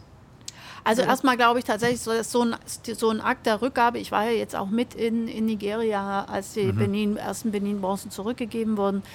Ähm, da, natürlich, das schafft Öffentlichkeit und damit Bewusstsein überhaupt dafür. Ich meine, viele Menschen wissen davon nichts und haben bis vor kurzem noch gar nichts davon mhm. gewusst. Äh, es schafft Bewusstsein hier, es schafft es aber auch vor Ort. Ähm, für mich war insbesondere die, die Rückgabe in Namibia der Witboy Bibel und Peitsche beispielhaft. Das sind zwei Objekte, die für uns keinen großen, weder kulturellen noch finanziellen Wert haben. Für Namibia sind sie aber von außerordentlicher Bedeutung. Und als wir sie damals zurückgebracht haben mit Ines de Castro zusammen, ähm, haben wir, sind wir in Windhoek gelandet und haben die Objekte dann mit dem Auto durchs Land nach Süden transportiert, weil die offizielle Übergabe in Ridion stattfinden sollte, einem Ort, wo Hendrik Wittboy, ein Führer der Nama, äh, und damals auch im Widerstand gegen Deutschland ähm, gelebt hat. Und ähm, und bei dieser Reise sind wir, haben wir immer wieder angehalten und haben auf Marktplätzen oder vor Schulen oder so äh, die Objekte ausgepackt und gezeigt. Und die Menschen waren dort und haben, standen Schlange und haben die angeguckt und natürlich geweint und gesungen und alles Mögliche. Aber klar wurde, wir geben denen tatsächlich das Bewusstsein für ihre Geschichte zurück. Ja, weil äh, von Familie zu Oma, mhm. Opa, Kind, äh, Eltern hat man natürlich darüber geredet und hat gesagt, es gab diesen Witboy und der war das und das. Aber es gab halt nichts von ihm. Ja? Es gab einfach keine Objekte. Und auf einmal kommt mit so einem Objekt ähm, die Person auch irgendwie zurück und deren Bedeutung und deren Geschichte. Und deswegen ist es wichtig für uns, aber es ist eben von Relevanz. Wir können ja nicht nur sagen, kulturelle Bildung ist für uns wichtig und wir müssen unsere Vergangenheit kennen. Nein, die müssen sie natürlich auch kennen. Also das ist das eine, die Diskussion um die Frage der Bedingungen, äh, da bin ich ziemlich klar. Äh, wir haben da keine Bedingungen zu stellen. Also ich meine, Sie müssen sich jetzt vorstellen, Ihnen wird das Auto geklaut und dann wird es gefunden und bevor es Ihnen zurückgegeben wird, wird gesagt, aber Sie brauchen jetzt auch eine beheizbare Garage und eine Unterbodenwäsche mhm. und äh, das richtige Paar Winterreifen, sonst kriegen Sie das halt nicht zurück. Also steht uns nicht zu, äh, genau. Bedingungen zu stellen, ein Museum zu bauen für dies und das. Aber ist das Risiko nicht groß, dass, äh, dass äh, die Ausstellungsstücke verschwinden irgendwo, wo sie eigentlich einer Öffentlichkeit nicht mehr zugänglich sind? Na, jetzt muss man mal ehrlich sagen, äh, auch in Deutschland sind, ist ein Bruchteil der Benin-Bronzen, die an unseren Museen sind, sichtbar. Der mhm. allergrößte Teil ist im Depot oder viele sind im Depot.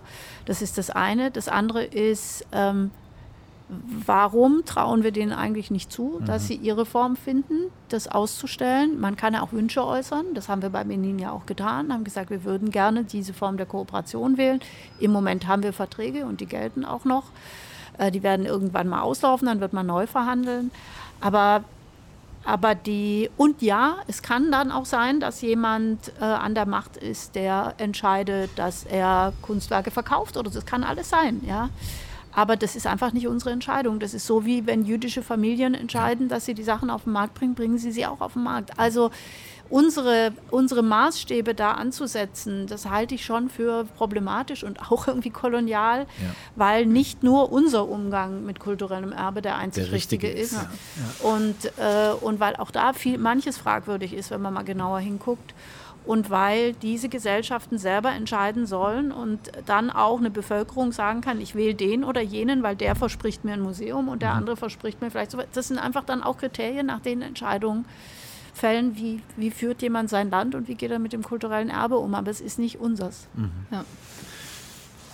Man, macht sich ja auch gar nicht klar, dass vieles, du hast von Depots gesprochen, was hier noch lagert, das sind ja oft, also wörtlich gesprochen, Kisten, ja. die seit äh, Jahrzehnten auf irgendwelchen Dachböden in dem Museum lagern, die noch gar nicht mal archiviert, erfasst sind.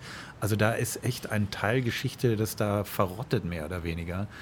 Ähm, wenn man da tiefer einsteigt, erschrickt man wirklich, was da, was da in dieser Phase einfach an, an Kulturgütern äh, hierher geschleppt wurde. Im wahrsten, ja, ja, ne? ja, im wahrsten Sinne des Wortes. Ja, ja gut, dann äh, ist das auch wieder eine schöne Perspektive, die du da gezeichnet hast für dieses Kulturareal rund ums Lund äh, Lindenmuseum. Das stimmt, dass, äh, wenn man sich mal klar macht, was da alles an Gebäuden und an Kompetenz vorhanden ist. Das ist eine schöne Perspektive. Ja, eine schöne Schnittmenge, die dann genau. wachsen kann zusammen. Gerade wenn sowas Neues entsteht, das gibt ja auch den drumherum immer vielleicht so einen Aufwand, Aufwind, Absolut. wo wieder was entstehen Absolut, kann. Ja. ja. Ja, und jetzt können wir noch, gehen wir dann von da aus doch nochmal hoch zum Killesberg, an deine alte Stätte. Auch da ist eine Campus-Überlegung im Gespräch. Kannst du das näher skizzieren? Weil da ist ja dasselbe Problem. Die äh, Raumnot ist groß. Äh, und es sollte was entstehen. Ne? Ja, also tatsächlich hat die, hat die Kunstakademie äh, mehrere Außenstellen für insbesondere die Restaurierungswissenschaften, mhm. sowohl in Esslingen als auch in Fellbach. Äh, und auch an anderen Stellen in der Stadt gibt es noch Standorte ähm, und es gibt den langen Plan, das auf dem Campus zusammenzuführen.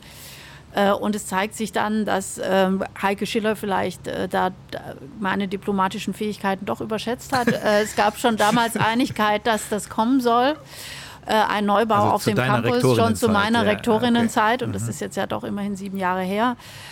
Und bis heute ist das ist noch nicht angefangen worden zu bauen. Das ist leider manchmal so, das wissen andere Hochschulen auch. Das ist nicht spezifisch für die Kunstakademie. Es dauert manchmal sehr, sehr lang, bis die Bauvorhaben vorangetrieben werden, zumal sag mal, es gibt ja Räume, sie sind nur angemietet und nicht mhm. so gut erreichbar. Aber tatsächlich wäre es ein wichtiges Ziel, äh, den Campus, äh, alle auf dem Campus zusammenzuführen, weil das, was man sich da wünscht an der Akademie äh, und was auch mir wichtig war, nämlich, dass die Fächer gut zusammenarbeiten und voneinander profitieren, natürlich nur geht, wenn man an einem Standort ist. Und äh, die Kolleginnen und Kollegen an der Akademie sind dran. Zuständig fürs Bauen ist ja das Finanzministerium. Und äh, ich weiß, es gibt da Überlegungen, auch jetzt im Zusammenhang mit der IBA, mit der internationalen mhm. Bauausstellung, ähm, äh, auch was, was ein, vielleicht ein, ein, Gebäude ein bisschen zum Empfangsbereich der Akademie angeht. Also äh, die, die Debatten sind da, die Pläne sind auch da. Und, äh, und natürlich hat auch das Finanzministerium Interesse, weil wenn man das neue Gebäude hätte, müsste man die anderen nicht mehr anmieten. Also äh, es sind alle Beteiligten dran, aber wann es Realität wird, das ist die Ach, das Frage. dachte ich jetzt, das könntest du uns sagen. Ja. in zwei schön, Jahren ja. ist Spatenstich und so und das in sechs super. Jahren hat man das. Also dann, zugegebenermaßen, ich ja. mache ja viele äh, Spatenstiche, aber einen würde ich natürlich wahnsinnig gerne noch machen und das wäre der an der Akademie. ja, das glaube ich sofort. Ja, drücken wir die Daumen, dass das. Ja, wäre schön. Ja, genau. Klappt.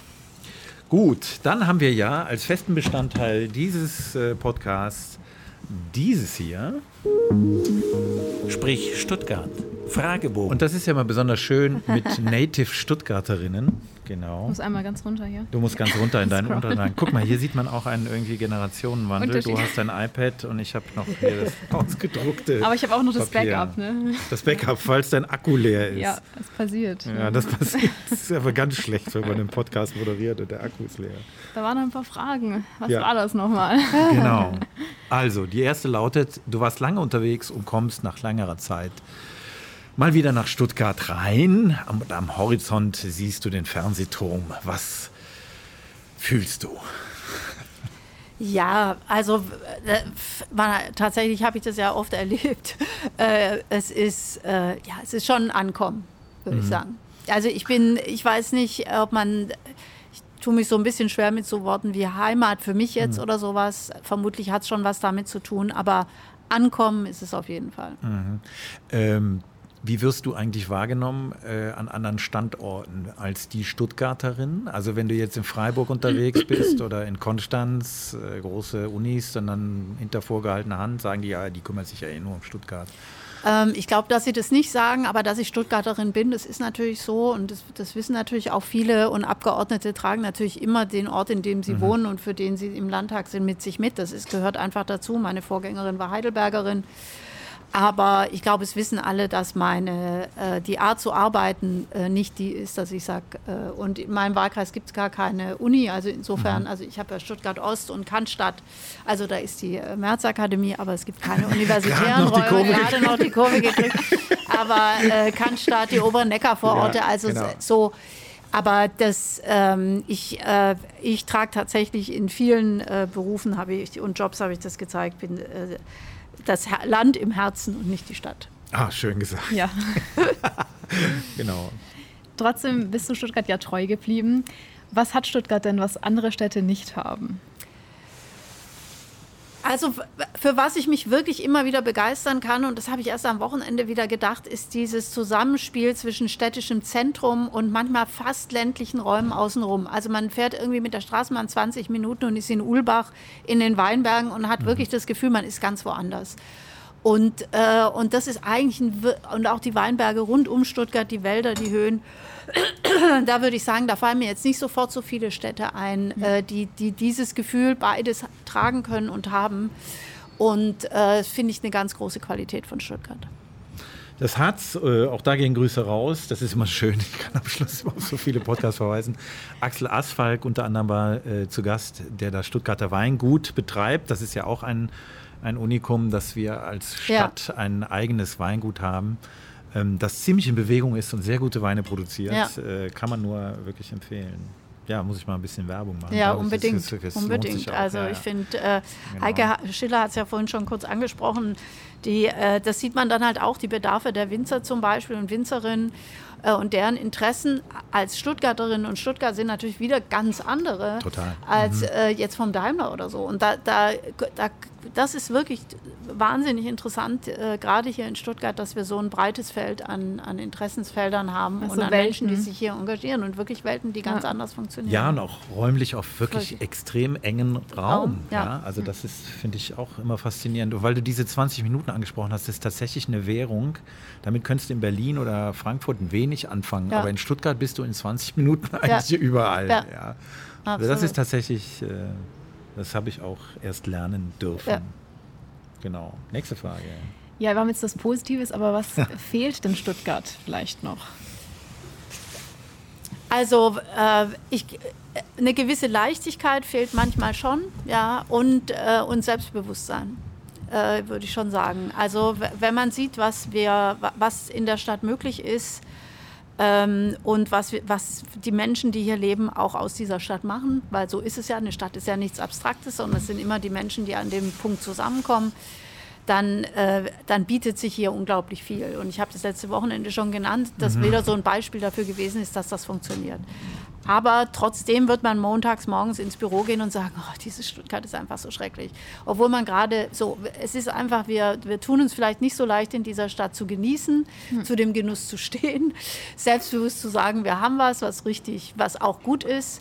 Und es ist manchmal vielleicht schon die Tendenz, Profitabilität äh, vor äh, Lebensgenuss oder Lebenslust zu setzen.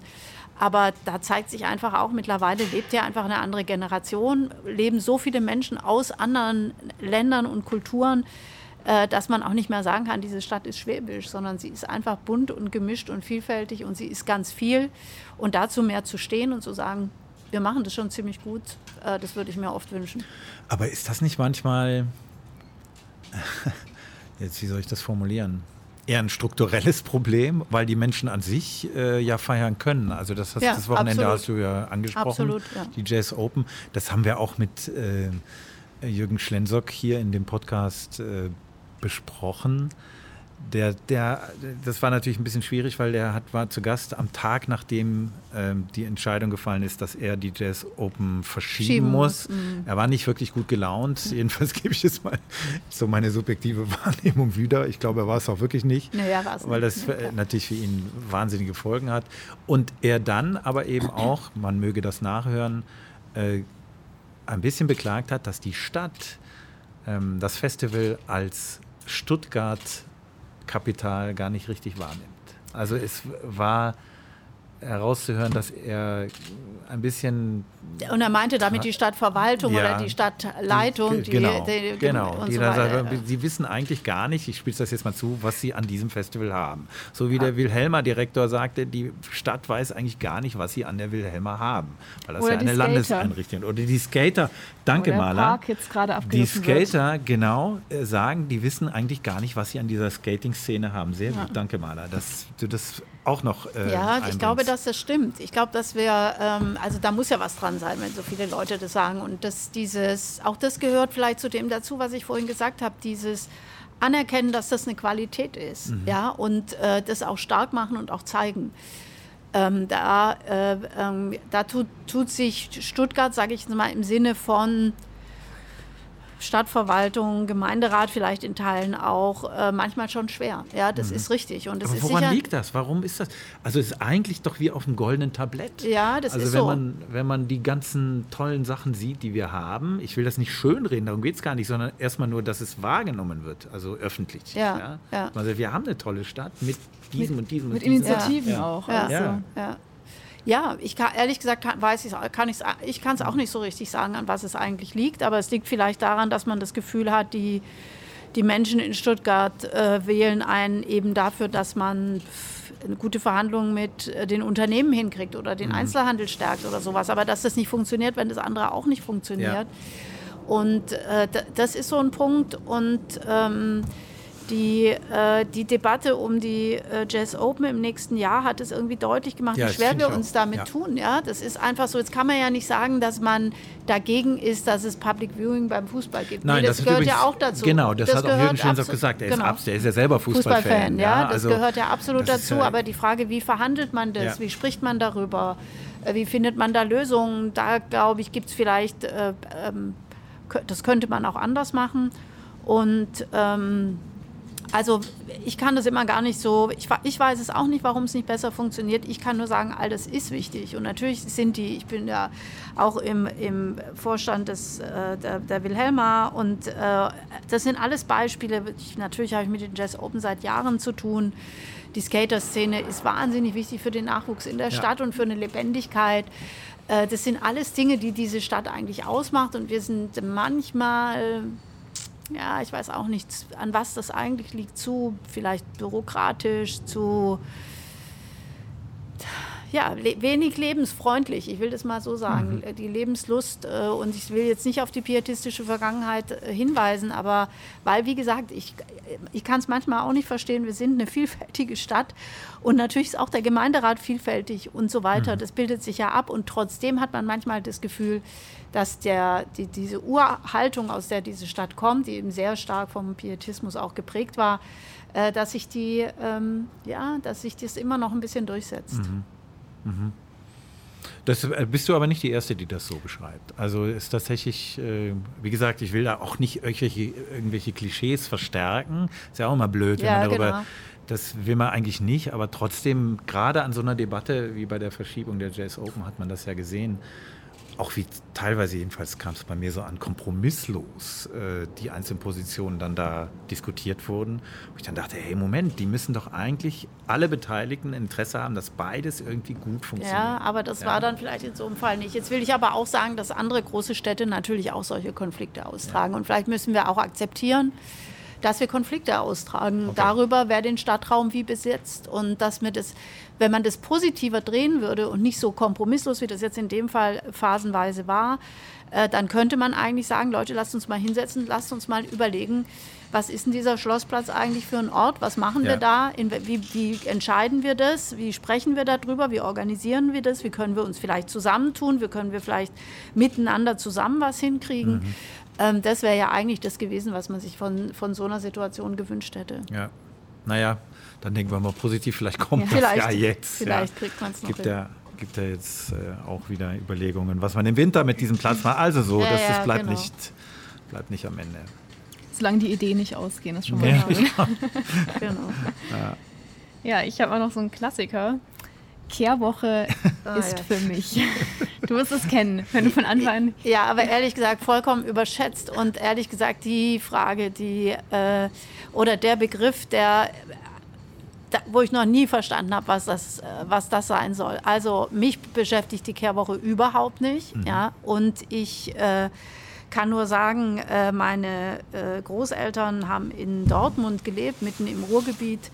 Und ich habe überhaupt niemanden in meinem Leben getroffen, für den sowas wie das wöchentliche Putzen des, des, äh, der Wohnung, des Hausflurs und so weiter so wichtig war wie für meine Großeltern, weil einfach im Ruhrpott, wenn man das nicht gemacht hat, äh, war es halt ganz schnell ganz dreckig. Und die Regel war eindeutig. Man konnte auch nicht in Urlaub fahren, wenn man dran war zu putzen und zu wischen.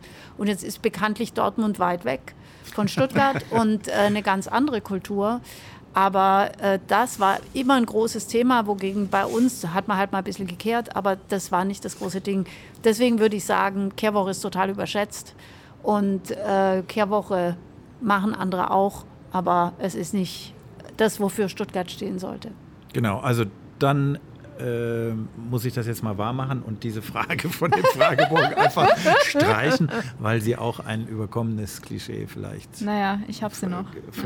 Ja, naja, so. klar, bei uns wird Ja, auch einmal naja, in der Woche, klar. aber das ist überall, ich meine, das ist fast überall so. Ja, ja, Mhm. ja. irgendwie, dass man irgendwie eine Regelung hat, wie man den Hausflur kehrt, wischt Ist ja und so weiter.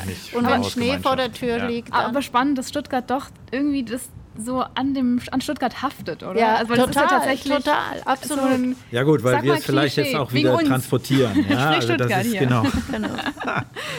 in Gut, die was wäre denn eine Alternativfrage? Müssen wir irgendwas anderes. Ja, was Gibt wäre es noch andere typisch, Klischees, ja. die Ja, nicht ganz so, die man vielleicht noch.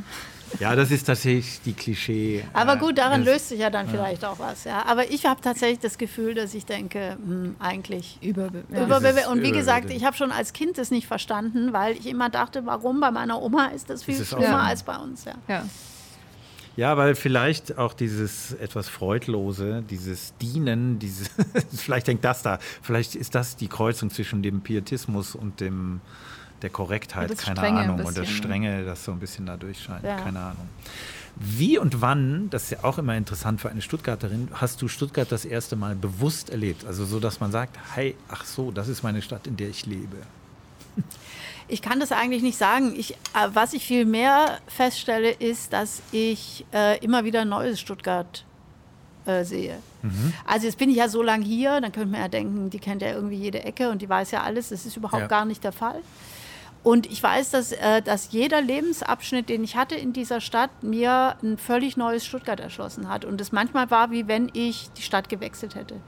Also das Studieren war was vollkommen anderes als das in die Schule gehen. Äh, dann dann habe ich gearbeitet in der Marienstraße, war das damals. Äh, meine Berufsschule war dann im, äh, im Süden. Ähm, und ich habe völlig neue Straßen, Buslinien, Plätze. Ähm, dann, dann, Stuttgart, dann Stuttgarter Zeitung war irgendwie Möhringen. Äh, dann habe ich auch in Feingen gewohnt äh, und so weiter. Also ich habe eigentlich immer wieder, dann bin ich an die Acker wirklich zurück in das alte Gebiet. Das hatte sich aber so verändert, dass ich gar nicht mehr sagen konnte. Dass, dann habe ich noch gedacht, hier bin ich immer. So war mein Schulweg, sieht ja total verändert aus, als wäre ich zurückgekommen aus einer anderen Stadt. Also ich habe es eigentlich immer wieder äh, äh, neu, neu gesehen und neu entdeckt und ähm, ja, und komme manchmal auch zurück zu meiner alten Grundschule oder so, da, wenn ich da oben unterwegs bin und denke, ach guck mal, so sieht es aus und denke, genauso wird es sich jetzt anfühlen, wie wenn ich aus einer anderen Stadt hierher käme. Ähm, also es ist immer wieder ein neues Annähern und ein neuer Blick auf die Stadt auch. Denken wir mal an unsere ähm, Zuhörer und Zuhörerinnen, die vielleicht neu in Stuttgart sind oder noch nicht in Stuttgart waren und sicher mal herkommen werden. Gibt es denn einen Ort, den man unbedingt besuchen sollte hier in Stuttgart? Also ich sage jetzt mal, für jemand, der, der von außen kommt, ist das vielleicht noch mal was anderes als also klar würde ich jetzt sagen, man muss die Kultureinrichtungen in der Stadt besuchen. Ja, das ist ja ganz logisch, weil das einfach die, weil das schon tolle Orte sind hier in der Stadt. Ich glaube, man sollte den Wochenmarkt besuchen äh, und, äh, und vielleicht auch tatsächlich mal auf den Fernsehturm hochfahren und runter gucken. Also da gibt es eine ganze Menge Sachen, wo ich wirklich finde, das muss man unbedingt gemacht haben. Ähm, und wenn man Zeit hat, dann finde ich schon, ähm, also so blöd es klingt und so klischeehaft, aber äh, von oben auf Stuttgart gucken. Auch da ist es so, dass ich immer wieder denke, dann bin ich wieder an einer anderen Ecke, dann denke ich, hä, wie setzt sich das jetzt wieder zusammen? Man denkt, es ist ein Kessel und es sei alles so klar überschaubar, aber nein. Von jedem Punkt am, an den Hügeln runtergeguckt, sieht diese Stadt vollkommen anders aus. Und, äh, und man muss sich richtig zusammenreißen und sagen, was ist jetzt nochmal für ein Gebäude und welche Straße ist jetzt, warum führt die jetzt dahin? Äh, eigentlich ist es wie so ein Kaleidoskop, das sich immer wieder neu zusammensetzt. Also wenn man die Zeit hat, dann äh, über die Hügel und vielleicht den Röstelsweg laufen, äh, den Wanderweg rund um Stuttgart, der tatsächlich das, was ich vorhin gesagt habe, zeigt, dass Stuttgart total ländliche Bereiche hat und dann wieder ganz großstädtische. Und äh, wenn man da, wenn man die Gelegenheit hat, einmal über den Röstel, einmal um Stuttgart durch den Röstelsweg zu laufen, dann sieht man eine Stadt mit unglaublich vielen Facetten. Ähm, genau, die Kultureinrichtung hast du eingesprochen. Wir haben noch gar nicht über die Oper gesprochen. Ja, ach, Ja, sollen wir das noch kurz machen? Doch, müssen wir eigentlich machen. Das ist, sonst kriegen wir nachher gesagt, hier, das habt ihr die Ministerin zu Gast. Aber ihr habt kein einziges Mal über die Oper gesprochen. Wann ist sie fertig? Ja, So, ich wir weiß können das es ja nicht, kurz machen. Genau, das ist die klassische Frage. Genau. Genau. Ich würde sagen, sagen wir mal so in, in, der, in den 20, drei- in der Mitte der 20, 20 30er Jahre. So irgendwie. Okay. So ungefähr. Aber wir fangen an. Und vielleicht Ja. ist das, äh, ist das, das was das äh, ist, was jetzt im Moment interessanter ist. Tatsächlich ist ja der Wettbewerb hat stattgefunden zum, zum Interimsgebäude. Das soll ja bei den Wagenhallen äh, Ja. gebaut werden. Da gibt es jetzt einen äh, Siegerentwurf. Das heißt, hier beginnen jetzt tatsächlich die Vorbereitungen für den Bau des Interims. Und wir sind auch schon dabei, äh, die Werkstätten werden ja in Teilen äh, verlagert, nach, also sind jetzt schon in Cannstatt, aber dort wird der Standort erweitert, äh, damit wir mehr Luft schaffen im Zentrum, am tatsächlichen Opernhaus für die Werkstätten und für die Arbeitsplätze, die dort einfach sind. Und auch in Cannstatt sind wir schon dabei.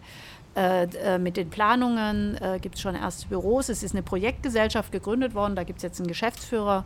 Diese Projektgesellschaft wird die bauliche Seite abwickeln in den nächsten, sage ich jetzt mal, 10 bis 15 Jahren eben. Und deswegen finde ich eigentlich, dass wir sehr weit mhm. gekommen sind in den letzten Monaten und wirklich einen guten Schritt vorangegangen sind. Aber es ist ein Riesenprojekt und, ähm, und deswegen wird es auch dauern. Aber es wird sich am Ende lohnen. Also die öffentliche Diskussion äh, dreht sich ja immer um diese Milliarde. Ja. Und das fand ich ganz interessant. Äh, die äh, Politik hatte sich ja gesagt, wir machen es mit transparenten Zahlen. Wir gehen eben nicht hin und sagen, das wird schon alles günstig und dann wird es alles drei- bis vierfach so teuer, sondern ihr, ihr handelt äh, mit offenen Karten. Und dann war, stand diese Milliarde im Raum und dann hat natürlich kam reflexhaft der Aufschrei, das ist ja Wahnsinn, so viel für eine Kunstform. Das können wir uns doch eigentlich gar nicht leisten. Wie hast du diese äh, Diskussion wahrgenommen? Lohnt es sich immer die Wahrheit zu sagen oder wäre es strategisch manchmal schlauer zu sagen, nee, komm, da gehen wir vielleicht anders ins Rennen? Ja, ich sage mal, wir haben ja jetzt zwei Probleme. Wir haben die Wahrheit gesagt und gleichzeitig hat sich die Welt dann so dramatisch verändert, ja. dass wir die Kostensteigerung, die wir im Moment haben, nicht vorhersehen konnten, obwohl wir äh, Kostensteigerungen eingeplant haben. Aber sagen wir mal, der Ausschlag wird nachher nicht so hoch sein, wie er gewesen wäre, wenn wir mhm. äh, mit anderen Zahlen gearbeitet hätten. Nee, es zeigt schon, dass es schwierig ist zu kommunizieren. Ähm, vielleicht, ich hoffe, dass sich die Öffentlichkeit daran gewöhnt, dass wir in Baden-Württemberg uns diese Regel gegeben haben äh, mit echten Zahlen zu arbeiten. Ich will aber auch sagen, diese, das ist natürlich ist das wahnsinnig viel Geld, ja. Mhm. Aber wir sitzen ja hier auf einem Campus, äh, wo auch saniert und auch gebaut wird und wo die Größenordnungen, in denen wir da unterwegs sind, durchaus auch sehr, sehr hoch sind. Und wir bauen auch an anderen Stellen im Land für enorm viel Geld Neubauten und sanieren äh, Gebäude, die uns wichtig sind. Ähm, das äh, ist eben ein Teil des Auftrags, den wir haben, ist auch der Erhalt und die Sanierung von kulturellem Erbe äh, dieses Operngebäude und Ballettgebäude ist eines der wenigen alten Gebäude, das den Krieg überdauert hat. Mhm. Ich finde, wir haben eine enorme Verpflichtung und Verantwortung, dieses Gebäude zu erhalten. Und, äh, und dass es jetzt so teuer wird, hat damit zu tun, dass die Politik jetzt 20, 30 Jahre gewartet hat, bis sie das Projekt überhaupt in Angriff nimmt. Und dann wird es natürlich teuer.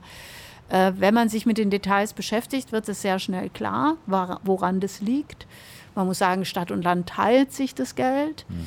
Äh, das Geld fließt nicht sofort ab, sondern über 10, 15 Jahre. Ich sage mal, für uns im Land sind es dann, wenn wir jetzt von 10 Jahren ausgehen, also jeder zahlt 500 Millionen, sind es 50 Millionen im Jahr. Das ist für einen Bauetat, der im Jahr eine Milliarde überschreitet, sind diese 50 Millionen für das Operngebäude machbar. Also das mhm. ist, ist nicht eine Überforderung. Ja, ja. Und auch für die Stadt, die ja finanziell gut dasteht, sind 50 Millionen im Jahr äh, über eine Bet Zeit, die dann aber auch abläuft, das ist ja keine Dauerinvestition, sondern die dann abläuft, etwas, was machbar ist. Und ich glaube, man muss es ins Verhältnis äh, setzen und ähm, und deswegen glaube ich, dass es richtig ist und werde mich immer für dieses Projekt einsetzen. Ich sehe auch keine Alternative. Alles andere wird noch teurer. Ich glaube, gerade dieses Verhältnis fehlt vielleicht dann manchmal. Wenn man nur diese Zahl auf dem Papier sieht, ja. dann erschrickt man natürlich. Erschrickt also, man und denkt, es wird jetzt auf einmal fällig und dann ja. kann man alles andere dafür nicht mehr machen. Aber wir haben ja Prozesse, und Rücklagen und ein Haushalt, der vorsieht, dass diese Summe in, in einer mittelfristigen Finanzplanung irgendwann abfließt und im Bauetat sozusagen mhm. enthalten ist. Und das sind ja alles Dinge, die im System sind. Für mich ist es eine Symboldiskussion. Ähm, aber auch da, auch in dem Sinne muss man sie einfach sehr, sehr ernst nehmen. Und natürlich ist es Geld. Natürlich kann man auch entscheiden, wir wollen überhaupt gar keine Oper mehr und kein Ballett und auch kein Schauspiel und, äh, und wir wollen dafür was anderes machen. Ich glaube, dass das ein wichtiger Teil unserer Gesellschaft ist. Äh, das sieht man immer wieder, wenn man in diesem Haus ist, äh, das ja auch nicht nur von älteren Leuten besucht wird, sondern auch von vielen jungen Leuten wo man schon sagen muss, da kann man sicherlich noch dran arbeiten, dass die Vielfalt äh, insgesamt größer mhm. wird, die sich da wiederfindet. Aber äh, da findet schon viel Gesellschaft ihren Blick. Und da bin ich vielleicht, ja, da bin ich vielleicht Stuttgarterin, natürlich bin ich als Kind auch im Hänsel und Gretel gesessen und natürlich ist meine eigene Biografie mit dem Haus total verbunden. Marcia Heidi auf der Bühne gesehen zu haben als, als, äh, als mhm. prima Ballerina und die Welttänzerin und Birgit Keil und alle anderen, äh, ist natürlich was, was einfach für mich absolut prägende Erfahrungen waren, im Schauspiel gewesen zu sein und die Top-Schauspielerinnen und Schauspieler der Zeit gesehen zu haben. Äh, unter Heime und bei Peimann war ich, da war ich noch zu jung, aber so in diesen Zeiten, die danach kamen, Nagel, die ganzen wichtigen Intendanten, die hier waren, meine Güte, ich, hab, äh, ich bin so, ich habe so viel erlebt in diesem Haus, so viel gelacht und geweint und, ähm, und so viel erfahren dass ich äh, wirklich glaube, es ist eine ganz, ganz wichtige Einrichtung für unsere Stadt und für unser Land. Tatsächlich äh, hat die Adrienne Braun von der Stuttgarter Zeitung mal das äh, in irgendeinem Kommentar mal auf den Punkt gebracht, in dem sie sagte, es ist eigentlich schade, man redet über diese Milliarde, man redet aber nicht über die Zukunft des Gebäudes. Was kann man, wie du das gerade beschrieben hast, an Spielformen, an innovativen ja. Projekten und sonst was dort platzieren. Das habe ich dann auch wieder gedacht, als jetzt um die paar Tische ging, die die damit. Ja. Da war der Streit ging darum, ob der Radweg ein Meter mehr breiter ist oder nicht. Äh, und ich dann immer gedacht habe, okay, warum wird eigentlich nie darüber gesprochen, welchen Wert hat das, dass dieses Gebäude in den öffentlichen Raum hineinwirken soll? Ja. Also dass mhm. nicht die Türen zu sind äh, nach der Vorstellung und fertig genau. ist es, sondern wie wirkt das in den öffentlichen Raum hinein und umgekehrt umgekehrt. Ja. Genau. Diese Diskussion, da sind wir wieder an dem Punkt, äh, die wird in Stuttgart manchmal nicht so geführt, ja, äh, was ich schade finde. Ja, Nein, und man kann sagen, die Oper übrigens arbeitet mit den Skatern.